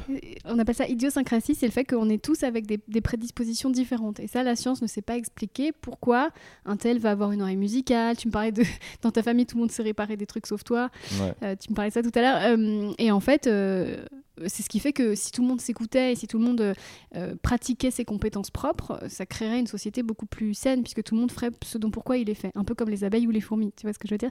Et moi, je, je pense que je, suis née, ça je l'ai compris avec la thérapie, je suis née avec une très grande force de résilience. C'est-à-dire que j'ai survécu au trauma. Toi, tu as survécu au trauma. Il y a des gens qui ne survivent pas à leur trauma parce qu'ils sont pas équipés. Il y a des gens, vaut mieux pas qu'ils vivent des traumas parce que euh, ça va pas, ça va foutre en l'air leur vie. Nous, nos traumas, on les a sublimés. Tu vois ce que je veux dire? C'est. T'as soulevé tellement de questions dans ma tête. Déjà, il y a cette notion de, on est tous faits pour quelque chose. Donc, un peu comme les abeilles, on a tous un rôle. Et si on s'écoutait, moi, je crois que si on s'écoutait, on serait tous footballeurs ou, ou pompiers. Et non, justement, et parce que personne ne voudrait être Mais non. boueurs. Parce que tout le monde n'est pas fait pour ça. Alors bon, la notion de, des métiers ingrats, c'est autre chose, mais, mais en vérité, s'écouter, c'est quoi? C'est pas faire ce qu'on kiffe. C'est voir pourquoi ton mental est fait, comprendre pourquoi ton corps est fait, qu'est-ce qui te fait kiffer, où est-ce que tu prends du plaisir. Mais pour ça, c'est un travail, euh, c'est connais-toi toi-même. hein. Les Grecs, ils ont posé la base. Et est-ce que moi, si je m'écoute, parce que moi, évidemment, quand j'étais petite, je voulais être... euh, je, je voulais être Britney Spears, tu vois, évidemment, comme toutes les petites Et filles qui étaient dans ma classe. Merci. T'en es pas loin. Mais en fait, quand tu, me- tu me connais par cœur, tu sais que je me pose un milliard de questions, Ouais. euh, tu sais que j'écris, j'écris énormément.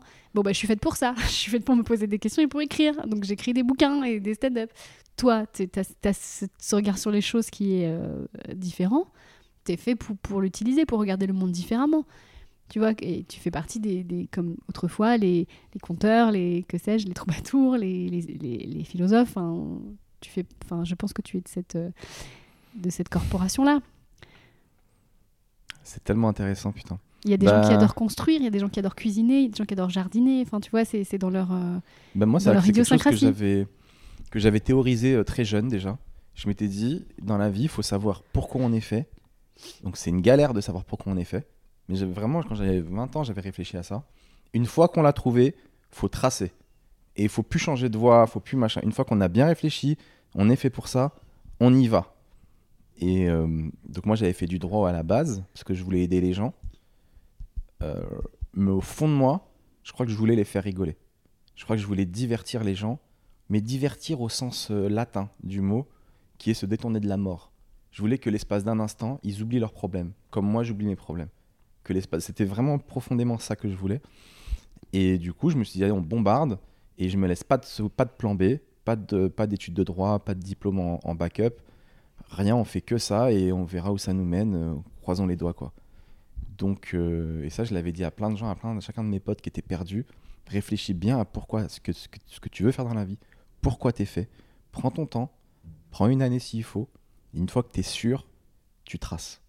Ça vaut le coup de perdre une année à réfléchir à ça parce qu'après t'inquiètes. Le pire pour moi, c'est de se tromper de voie et de, se- changer en cours de route. Tout est possible, bien évidemment, mais c'est un peu une perte de temps.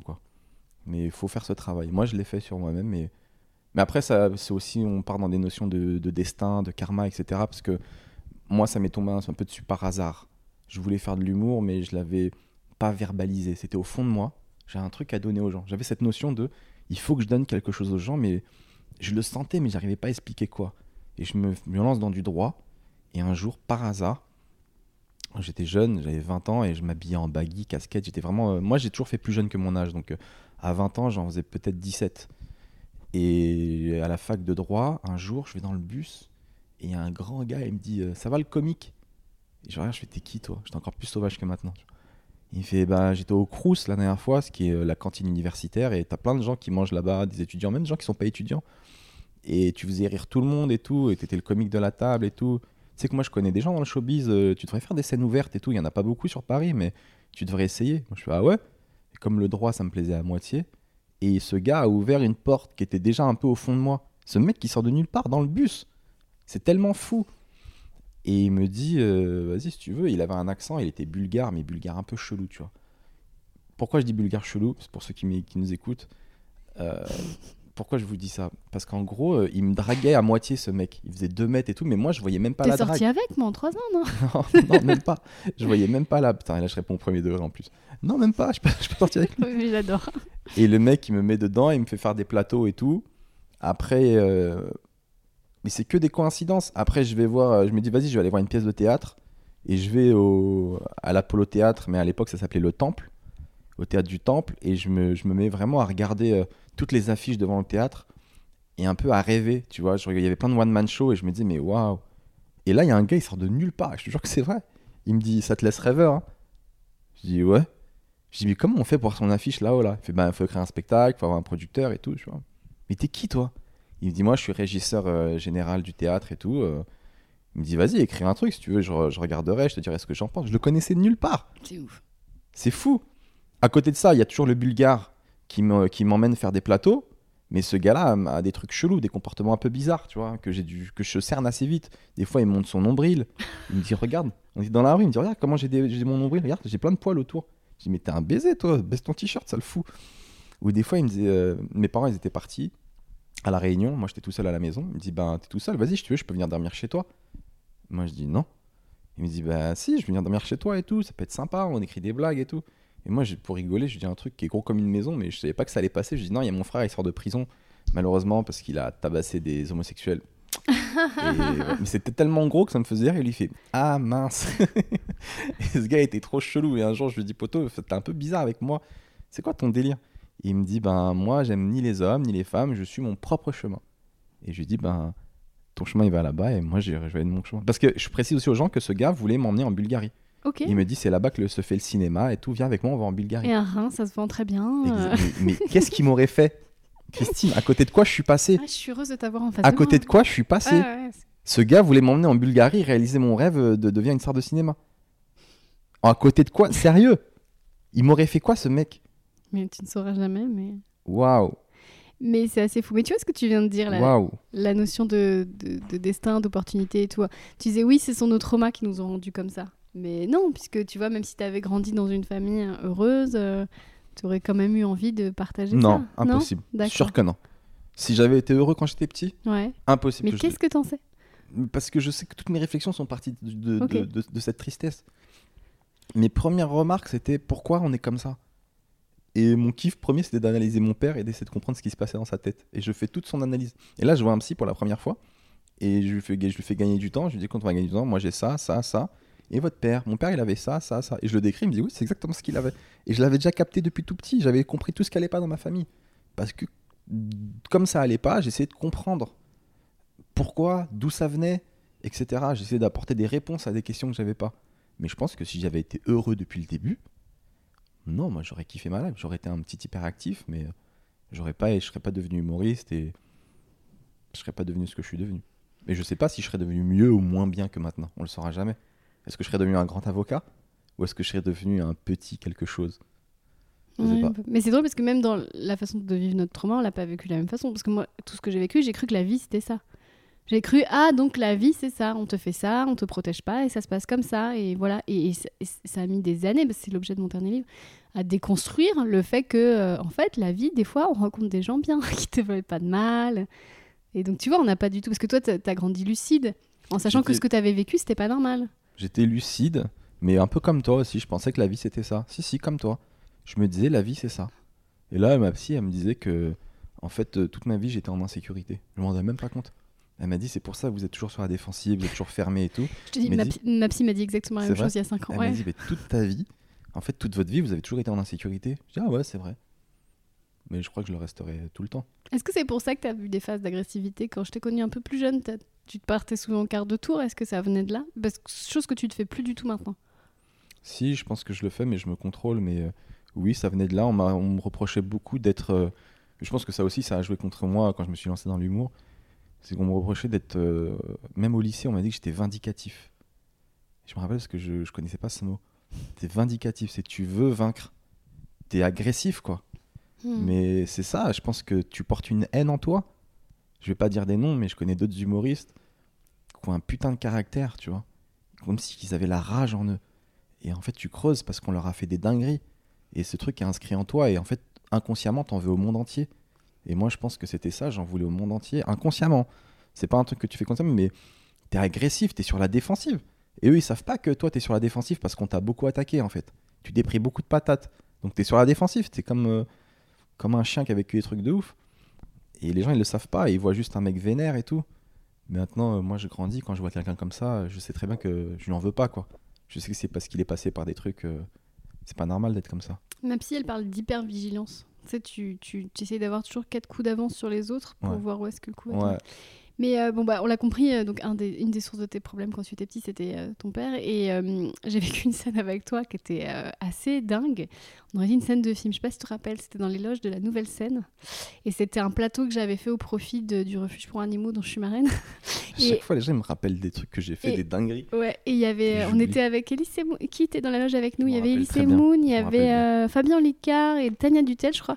Et à un moment donné, euh, et on te dit euh, Et toi, comment ça va euh, ça fait- Et alors, je vais refaire exactement la façon dont tu nous l'as dit. T'as dit Ouais, ça va, je me sens un peu chelou en ce moment. Mon père est mort il y a deux semaines, mais, mais ça va. Et puis tu repars sur complètement autre chose. Tu te rappelles Et là, on s'est tous échangé un regard, genre What? Qu'est-ce qui vient de se passer? Et on t'a dit Attends, ton père est mort?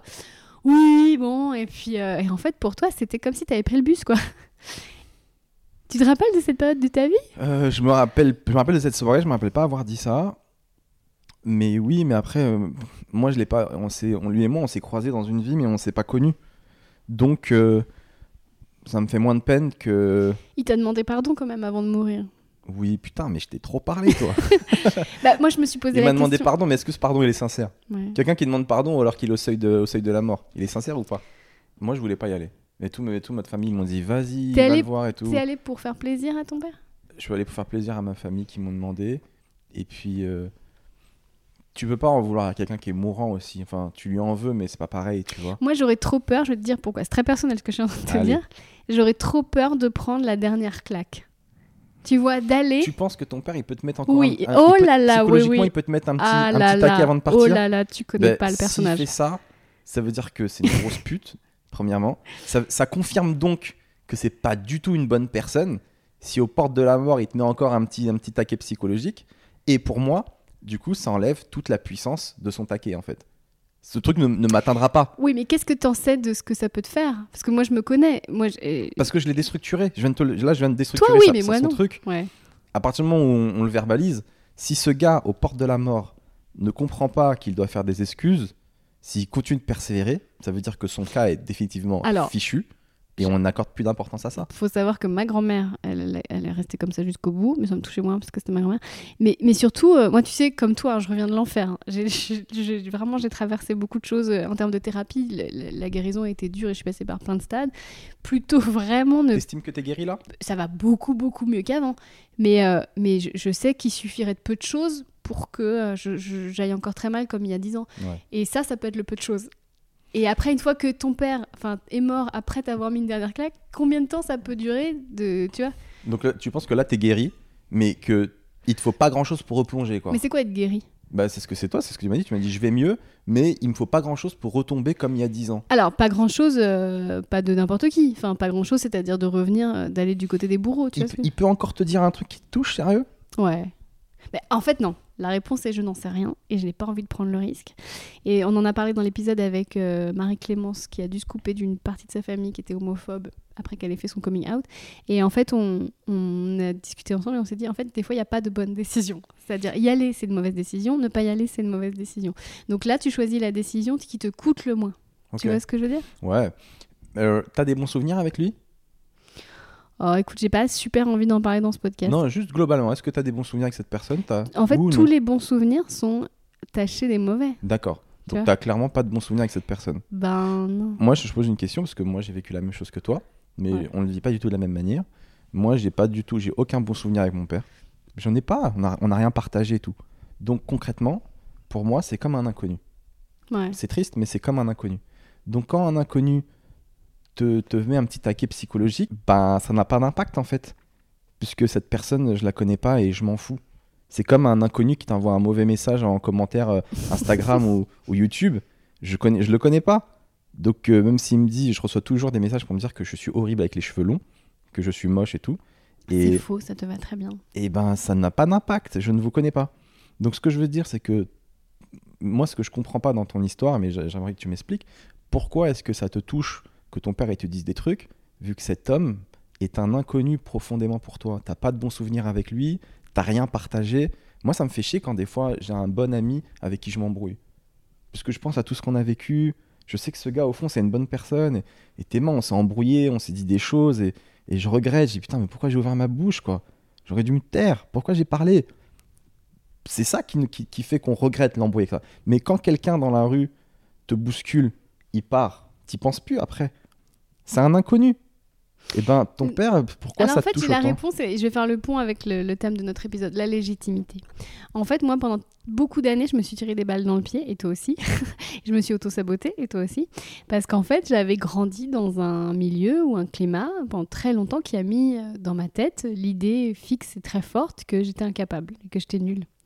Et en fait, euh, de, de- enfin, je sais pas, et d'avoir confiance en moi, tu vois, et de croire en ce que je fais, euh, c'est un- une lutte de chaque jour. Et ça me ferait chier, tu vois, de régresser au point que je perde sur scène tout ce que j'ai mis des années à, à- à obtenir. Tu vois ce que je veux dire?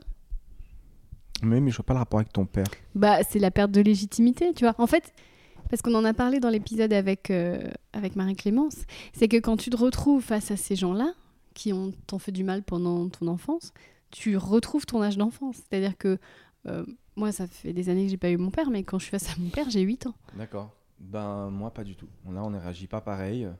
Moi je suis totalement euh, j'ai plus de sentiments quoi, j'ai plus rien, je je suis plus rien matin, y a je le regarde de haut avec un je le trouve pathétique.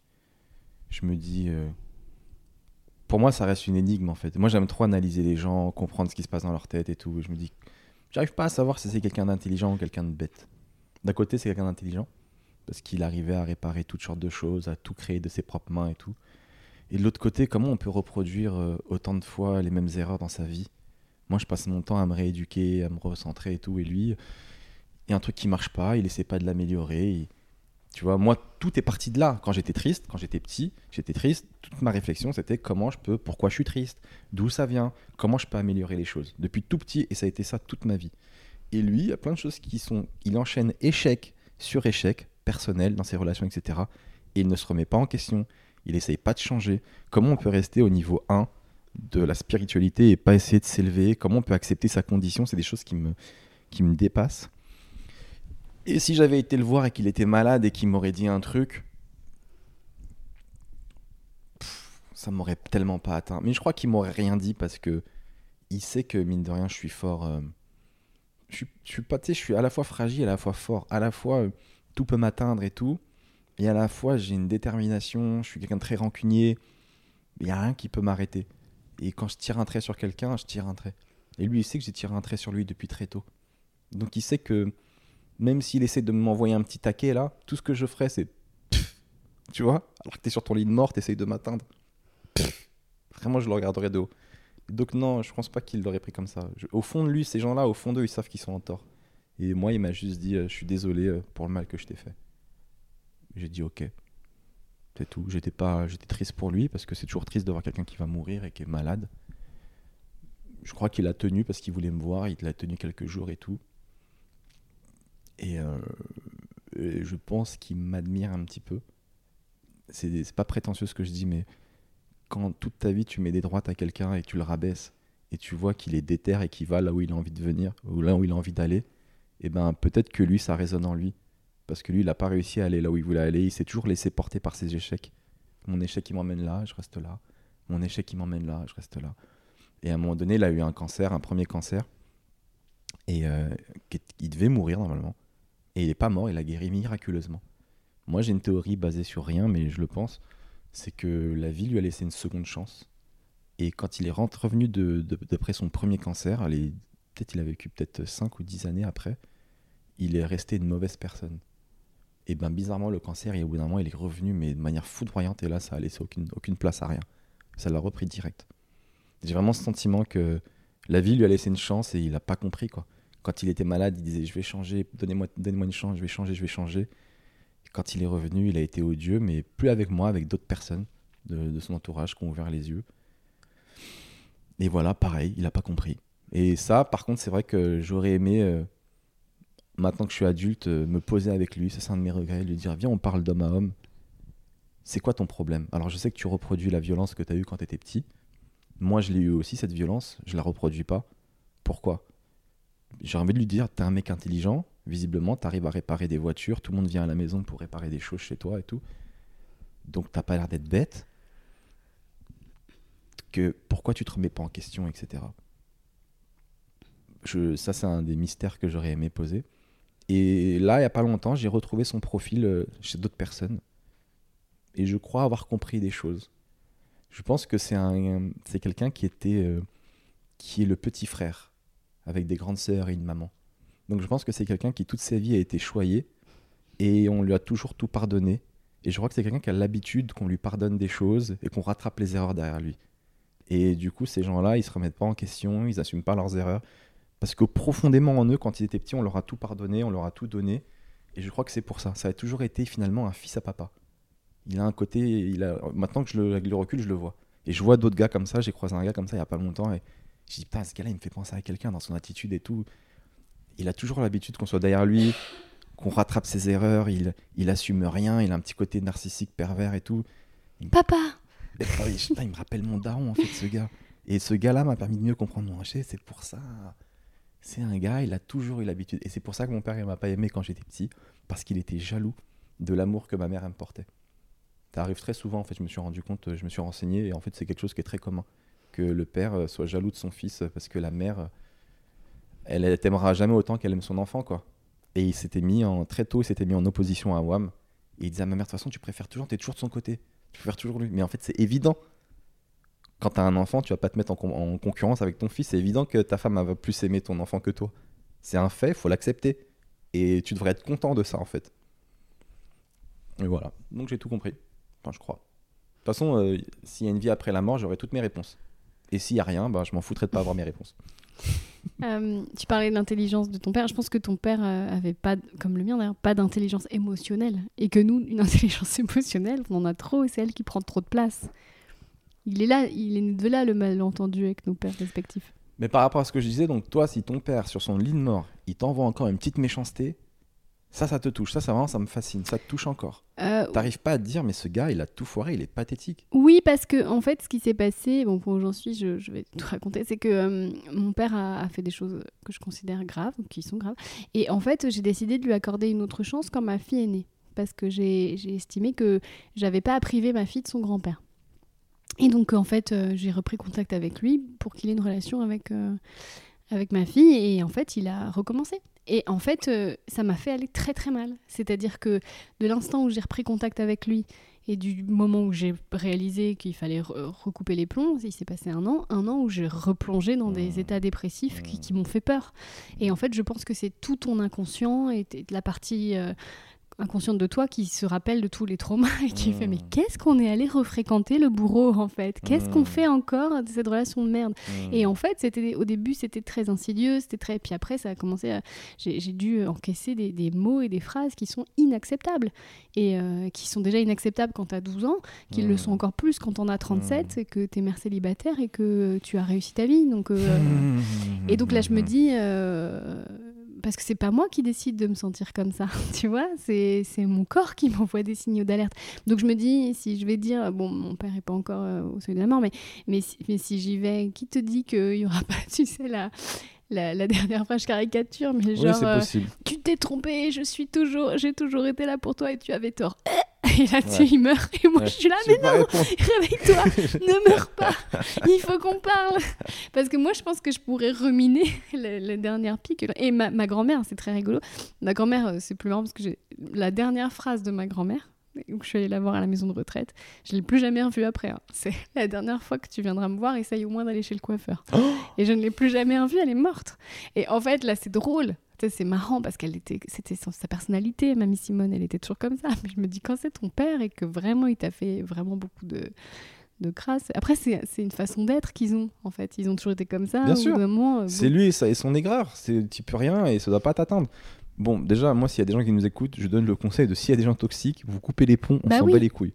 On coupe les ponts. Et les gens toxiques, ils reviennent toujours en plus parce qu'au final, ils sont seuls, ils n'ont pas vraiment d'amis, ils sont seuls avec eux-mêmes. Et j'ai eu une grand-mère aussi, comme ça, ça me fait penser à la Réunion. Il y avait une grand-mère euh, qui était très méchante. C'est pas ma grand-mère, c'était mon arrière-grand-mère, qui était connue pour avoir été odieuse avec tout le monde. Elle est connue dans le village pour avoir été vraiment. Elle a fait la misère à tous ses enfants. Si elle a pu euh, séparer des couples, elle le faisait. S'il y avait un enfant, un de ses enfants qui a fini seul, mais il avait, il avait une femme qu'il avait vraiment aimé, mais elle avait tout fait pour qu'ils se séparent, ils se sont séparés. fou. Et elle a fait la zermie, et elle est connue pour avoir fait la misère toute sa vie. Elle est méchante. Donc elle est connue. Bref. Et euh, moi, je l'ai croisée vers la fin de sa vie, elle était alitée et tout. Et donc, je la connaissais pas tant que ça. Je me rappelle, j'avais été la voir. Et on avait un peu parlé, on était tous les deux et tout. Je dis, ça va et tout, vous allez bien? Elle me dit, oui. Mais t'es qui et tout? Je dis, Bah, je suis Sébastien, je suis votre arrière-petit-fils et tout. Ah, d'accord et tout. On parle vite fait, tu vois. Et je pars. Et le lendemain, ma tante, elle me dit, qu'est-ce que tu lui as dit? Je dis, ben rien, pourquoi? Elle m'a dit, dit, c'est qui ce petit con là qui est venu m'embêter et tout, qui est venu me parler. Cette meuf a été méchante jusqu'au bout. Mais moi, ça me fait rire. Enfin, ouais, ça me. Je crois que le fait d'analyser les gens, ça me permet aussi de prendre du, du recul et c'est une manière pour moi de me protéger aussi, émotionnellement parlant. À partir du moment où tu sais que la meuf elle est méchante et qu'elle a fait ça toute sa vie, moi ça me fait rire, ça me touche plus. Ouais. Et moi, Et, je Ouais, ouais. Et moi, beaucoup de mon œuvre, parce que le thème de notre épisode, c'est la légitimité. Euh, je sais que maintenant, avec le recul, après 15 ans de métier, je me rends compte que c'est ce que je suis allée chercher souvent, c'est la légitimité qu'on n'avait pas voulu me donner. Et est-ce que toi, tu as ce sentiment-là aussi, quand tu parles de valeur travail de- euh, moi dans le stand-up, je me sens légitime. Tu t'es toujours senti légitime? Je crois que oui. Je me suis pas toujours senti bon, mais je me suis toujours senti légitime parce que c'est ce que je voulais faire au plus profond de moi et j'essaie de bien le faire. Euh, Et maintenant, euh, j'ai beaucoup plus de reconnaissance aussi de la part des gens. Donc euh, ça facilite aussi la, légitimité. Les humoristes, franchement, quand je fais des plateaux, ils sont tellement sympas avec moi, ils sont tellement cool. Ils me disent Ah Seb, comment ça marche? Et moi, je prends beaucoup de kiff à les aider parce que je considère qu'on est une famille et ces gens-là, ils traversent la même chose que moi j'ai traversé. Donc je leur donne des conseils. Voilà, j'essaie de leur conseiller des trucs à voir. Eux aussi me conseillent des trucs. On est comme une famille en vrai, tu sais, il y a une race d'humoristes, on a tous cette même fragilité, on se reconnaît entre nous. Et du coup, euh, ouais, je me sens, euh, je me sens légitime euh, dans le stand-up. Ouais. Et là, je vais essayer de faire des castings pour faire des films ou des trucs comme ça. Et là, je me sens pas du tout légitime. Et Mais donc vraiment le travail recommence depuis le Et le début. travail, ouais, je me sens pas du tout légitime parce que je me dis, je vais totalement prendre le travail d'un vrai comédien qui aura fait des études de comédie, qui aura fait du théâtre et tout. Et moi, je viens parce que je fais du stand-up et tout et qu'on m'a ouvert une porte. Et donc euh, là, je me sens pas du tout légitime. Est-ce que tu... le champ lexical de la famille revient beaucoup quand tu parles du métier? Tu dis oui, on est comme une famille, on Ouais. s'est trouvé. Mais quand t'as pas de famille, tu la cherches ailleurs. Moi, Ouais. c'est abusé comment il y a un lien parental qui se lie avec tous les gars un peu cool, plus âgés que moi, avec des cheveux blancs. Automatiquement, je suis leur fils. Il y a un lien. on dirait qu'eux, ils cherchent un enfant, on dirait que moi, je cherche un daron. C'est, ça s'explique pas. T'as été le fils de Manu Payette pendant longtemps d'ailleurs, c'était un peu ton père spirituel, je crois. Non, non, Il pas a Manu. pas voulu, il a pas Pas- voulu. il a pas, il a pas, on n'a pas créé de, de lien. Moi, j'ai été beaucoup plus ami avec lui qu'il est ami avec sais que moi. je l'ai croisé l'autre jour, il m'a demandé comment t'allais. C'est vrai. Mais je l'ai eu au téléphone là, il y a pas longtemps. Ah, c'est drôle. Mais je fais des années que je donne de l'amour. Je l'ai eu au téléphone que là récemment. Mais c'est quelqu'un qui est un peu comme moi, qui est un peu méfiant sur la défensive. Il analyse beaucoup. Il prend son temps avant de choisir les gens. Donc moi, je patiente. Mon tour viendra. Je suis là, je pose ma candidature pour être ami. Et, euh, et voilà. Mais c'est un, gars cool. Mais non, c'est vrai que j'ai une facilité à avoir des mentors. n'importe quel gars un peu plus âgé que moi, avec un peu plus d'expérience, qui me file un coup de main, Mais tu cherches un père en fait. inconsciemment peut-être. Mais c'est évident. C'est un peu trop abusé parce que je le vois et tout le monde le voit et c'est très gênant. Et ouais, mais c'est trop bien parce que parce qu'il y a plein de gens plus âgés qui, m'aident et qui me tendent la main et j'en leur suis très reconnaissant. Et effectivement, la famille des humoristes, euh, moi, il y a des moments où je me sens bien hein, entouré d'humoristes, tu vois. Il y a des moments où des fois j'ai envie de me suicider, Je- tu sais, j'ai des idées sombres C'est normal. et j'envoie ça à un pote ou une pote humoriste, je dis euh, je me sens pas bien et tout, euh, j'ai envie de me suicider, je sais pas pourquoi, je me sens j'ai des idées sombres en ce moment. Et la personne me dit ben moi c'est comme ça tous les lundis donc euh, c'est ma vie et là tu sais que parmi les tiens. Il y a vraiment cette sensation d'être parmi les miens que j'aime que j'aime trop en fait. Que j'aime trop parce qu'il y a que des gens bizarres chez les humoristes, pas tous mais moi toute ma vie on m'a dit que j'étais bizarre. Et là je vois des gars ils font des trucs chelous et je les juge pas, je me dis moi aussi je fais ça donc tout le monde est bizarre, tu vois. Il y a pas longtemps, j'ai vu un gars il m'a dit Moi, j'ai jamais été au coiffeur de ma vie. Déjà, Là, c'est la première fois que j'étais au coiffeur. J'ai dit, Attends, ce qui t'a étonné, c'est qu'ils soient allés chez le coiffeur ou qu'ils disent au coiffeur? Parce que moi, ce qui m'étonne, c'est qu'ils disent au coiffeur. Parce qu'on dit chez le Ah, mais coiffeur. c'est peut-être moi qui le dis mal, parce que moi, je fais pas attention à ça. D'accord. Moi, c'est que de sa vie, ce gars n'a jamais été chez le, au coiffeur. Chez le coiffeur. Chez le coiffeur, il a jamais été de sa vie. Je trouve ça fou. Il dit toute ma vie, je me suis coupé les cheveux moi-même. Mais d'où tu fais ça, poteau? Moi, c'est des phrases de baiser, ça me tue. Et ça me tue, et voilà, et j'adore. Moi aussi, j'aime bien les gens qui pourraient être des personnages de sitcom. Il y a pas très longtemps, j'ai fait la connaissance de Julien Santini. Tu vois Ah, qui c'est? Et en fait, je, je suis vraiment fan, en fait. Ouais, C'est un je, personnage. je voudrais fréquenter que des gens comme ça et Mm. comme toi. Alors, pour conclure, la légitimité, euh, en fait, euh, c'est quoi? Comment on la trouve? Est-ce que c'est normal de pas la ressentir? Moi, je trouve que c'est bien de pas la ressentir. Ça, ça montre qu'il y a une certaine humilité quand on arrive dans un domaine. C'est normal de pas la ressentir. C'est pas Si- handicapant au bout d'un moment de pas en avoir? La, lé- la- la- la légitimité, elle s'acquiert avec. C'est comme, c'est comme la confiance, ça se gagne. Tu vois? La, la légitimité, ça se gagne. Si tu arrives et que tu te sens automatiquement légitime dans n'importe quel domaine, c'est que tu as un souci, tu as un excès de confiance en toi. Ou c'est que tu te rends pas compte du travail que ça demande. Donc c'est normal. Ça, c'est- la légitimité, ça nous met dans une position où on doit travailler pour gagner sa légitimité. Et tu l'as au, au travers du regard des autres. Euh, c'est marrant parce que c'est pas quelque chose qui se gagne à l'intérieur, je trouve. C'est quelque chose qui se gagne euh, de par les petites remarques qu'on te fait quand on te dit bravo, bien, t'as progressé, ou bien, nanan, ça se voit que t'es à ta place. Et là, tu dis, ah, petit à petit, tu dis, ouais, là, je sens que je suis Et légitime. les résultats aussi. Et les résultats, Que tu fasses 1200 personnes au silo, bon. C'est bah, trop bien. Et, euh, et quand euh, ces enfants, ce qu'on a eu et que tellement d'autres ont eu, c'est un handicap ou, euh, ou graine plantée pour un Pour moi, c'est un destin à handicap. Ouais. Parce que ça me fragilise beaucoup dans tout ce que je veux faire. Je me sens T'aurais tellement- préféré ne pas vivre ça et avoir une vie normale? Ouais. Moi, j'aurais préféré être plus tranquille dans ma tête. Être pas harcelé par des démons. Être pas. euh, dès, que tu, dès que tu fais rien, euh, angoissé, sans raison. C'est dur. Et je trouve que quand on vieillit, le poids, il est encore plus lourd à porter, je le trouve. Avec l'âge et tout. Parce que as à la fois, tu, pèses, tu portes à la fois ton enfance, et puis tu portes aussi euh, tes erreurs à toi. Je trouve que j'ai perdu une, innocence que j'avais quand j'ai commencé le stand-up. Je me rappelle à 20 ans, je m'en battais tellement les couilles de la life. Je faisais n'importe quoi. Mais j'étais léger. Je pouvais mal me comporter avec quelqu'un ou, je m'en foutais. J'étais, j'avais une légèreté. Je pouvais. Je dis pas que je regrette de pas, pas, mal, mal me comporter, mais tout, rien n'avait d'importance à mes yeux. Aujourd'hui, tout est lourd. Un mauvais choix, un mauvais mot, une mauvaise scène, un mauvais truc. Tout a un poids et je crois que c'est l'âge, hein. c'est comme ça pour tout le monde. J'ai parlé avec plein de gens de mon âge, j'ai passé un certain âge, là j'ai 37. Mais quand tu arrives vers la deuxième partie de ta vie, là tu portes un peu tout et puis tu as aussi plus de maturité. Tu réalises que peut-être tu pas fait les bons choix à un moment. Donc tu cumules tes failles de ton enfance, plus les mauvais choix que tu as fait, etc. Et tu peux arriver à cette crise qu'on connaît, qui est la crise de la quarantaine, qui est euh, cette espèce de bilan qu'on fait sur notre vie. Et c'est lourd, quoi. Moi, je vois des potes, euh, j'ai l'impression ils ont tout bien fait depuis le début. Je dis, mais comment ils ont fait, sérieux? Tu sais, leur enfance, elle est clean. Ils ont été bien avec tous leurs partenaires. Ils ont été gentils avec tout le monde. On embrasse Verino qui nous écoute. Je, pense- je pensais à lui. Mais on pense toujours à Je Verino. pensais à lui. Je me dis, mais comment il a fait? Je l'avais invité la dernière fois à mon podcast. Et tu vois, toutes les erreurs que j'avais faites, bah, lui, il les avait pas faites. Et c'est souvent ça avec mes invités. Je dis putain, je réalise que tous les gens que j'invite sont mieux que moi. ils font tout bien. Ils sont pas mieux, ils sont différents. Il n'y a Ils pas sont- d'hierarchie verticale, c'est plutôt horizontal. On est sur un... C'est comme les notes de musique, il faut des notes plus sombres, il faut des notes plus légères, et c'est ce qui fait qu'on est une symphonie, non? Toi, t'es vraiment une baratine. Tout à l'heure, je vais aux toilettes, je fais pipi, je déglingue les toilettes. Elle me dit, c'était très lyrique. Oui, Parce que j'ai C'était tout entendu. très lyrique. J'ai tout C'est une manière de dire les choses, c'était très poétique.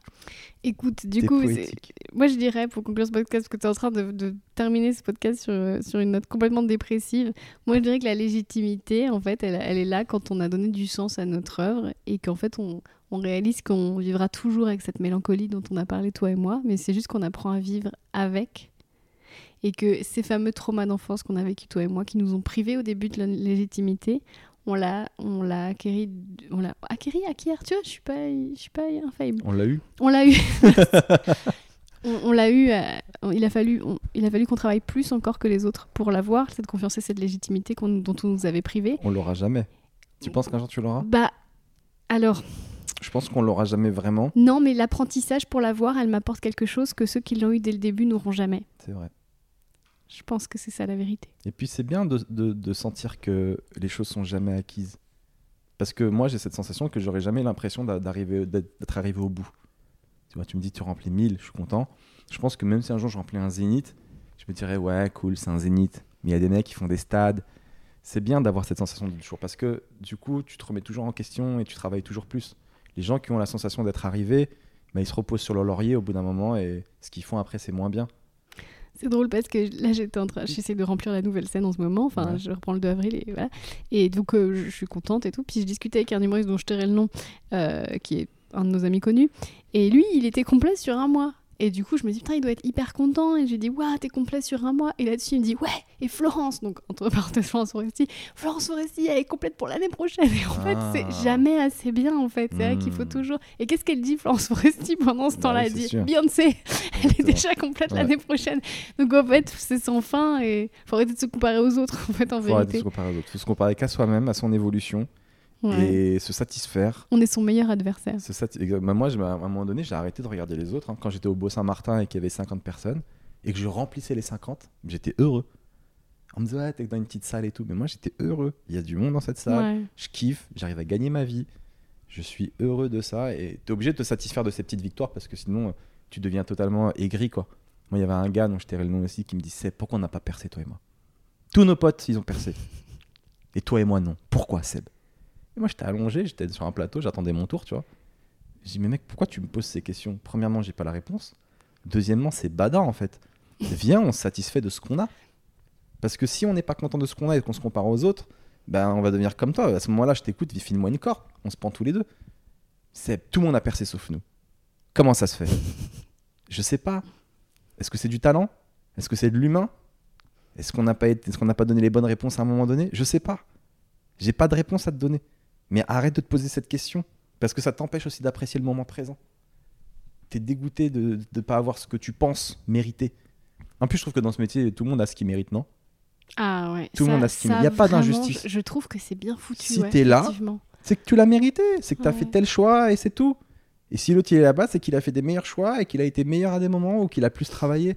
Il n'y a pas d'injustice. Oui, puis même si quelqu'un euh, bénéficie d'un énorme coup de chance, t'as remarqué après, il y a un rééquilibrage. Tu penses? Ouais, j'ai vu ça. Mais je te citerai des Ah. cas après. Mais tu vois que tu veux dire. genre des non, gros des fois, il y a des mecs qui prennent des raccourcis et je trouve après ils plafonnent. Voilà. Moi j'ai cette sensation qu'ils plafonnent. Il y a une espèce de logique, comme s'il y avait quelqu'un, un marionnettiste au-dessus de nous qui, qui décidait.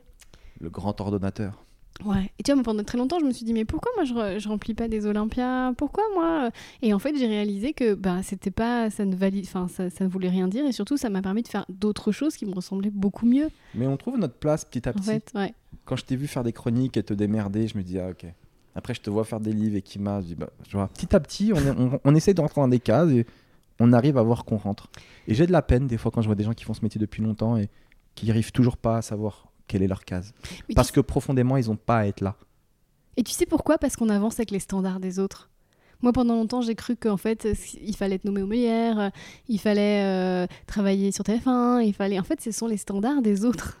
Ce sont les... Et en fait, tu réalises que toi, des- t'es fait pour d'autres standards. Ce serait quoi ton standard quel, quel, quel serait ton idéal de réussite? Euh, Ta place idéale alors- si tu pouvais la choisir ma place idéale. Je pense que le standard pour lequel je pourrais être faite avec mes compétences, ce serait d'écrire un livre euh, qui aide vraiment les gens. Parce que je, je me pose énormément de questions et de, de trouver enfin des réponses, comme j'ai peut-être pu le faire avec- dans mon livre sur la toxicité. Mais je pense que c'est le standard qui, qui, qui, ser- qui me serait destiné si je fais bien mon travail et que, je, et que ce podcast euh, Ton idéal, ce serait ça, ton idéal de réussite. Ce serait d'écrire bah, des ce- livres qui aident les gens et qui ou des stand-up.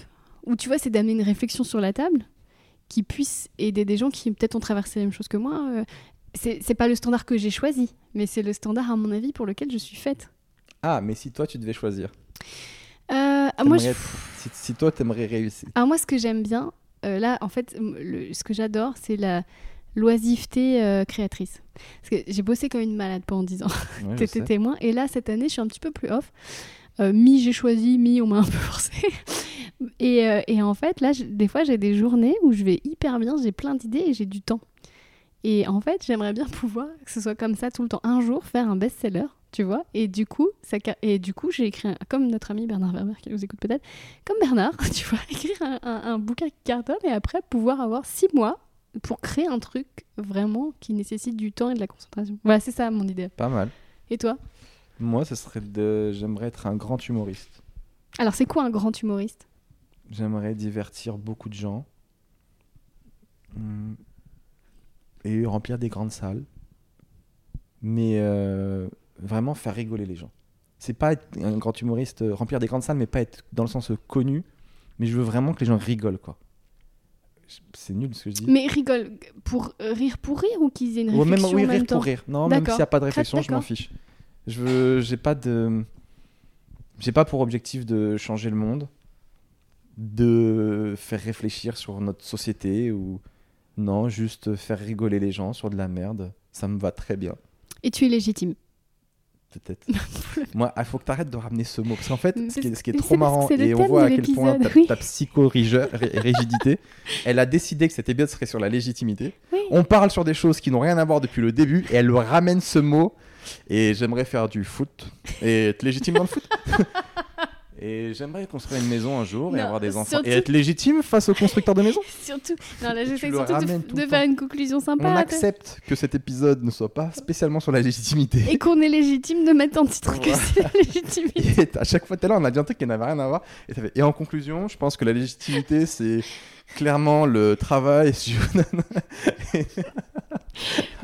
Non, mais parce que. c'est abusé. C'est pas Bon. grave si on respecte pas le titre. Oui. Les mais- gens vont pas dire Ok, où est la légitimité dans cet épisode Non, mais après, je pense que le titre, le vrai titre, ce sera la légitimité et les traumas d'enfance, ou un truc comme ça, mais il faut. Euh, en tout cas, si vous nous écoutez, si vous vous sentez pas légitime, le chemin pour le devenir est passionnant. Et si vous ne vous sentez jamais légitime, en fait, on s'en fout. Le but du jeu, c'est le processus. Et si vous voulez savoir un peu plus de choses sur la légitimité, surtout n'écoutez pas cet épisode.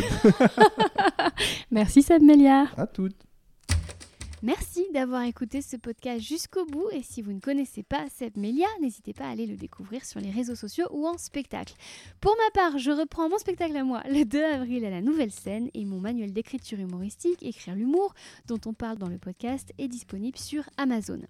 La semaine prochaine, attention, je reçois une personnalité dont j'ai été fan absolu pendant des années avant qu'il ne prenne sa retraite médiatique. Et le bon côté des retraités, c'est qu'après ils sont plus disponibles pour faire des podcasts. Il s'agit de Brian Joubert, champion du monde de patinage artistique et accessoirement très bon candidat de danse avec les stars. Nous parlerons avec lui de la force du mental. D'ici là, ne gambergez pas trop, à la semaine prochaine.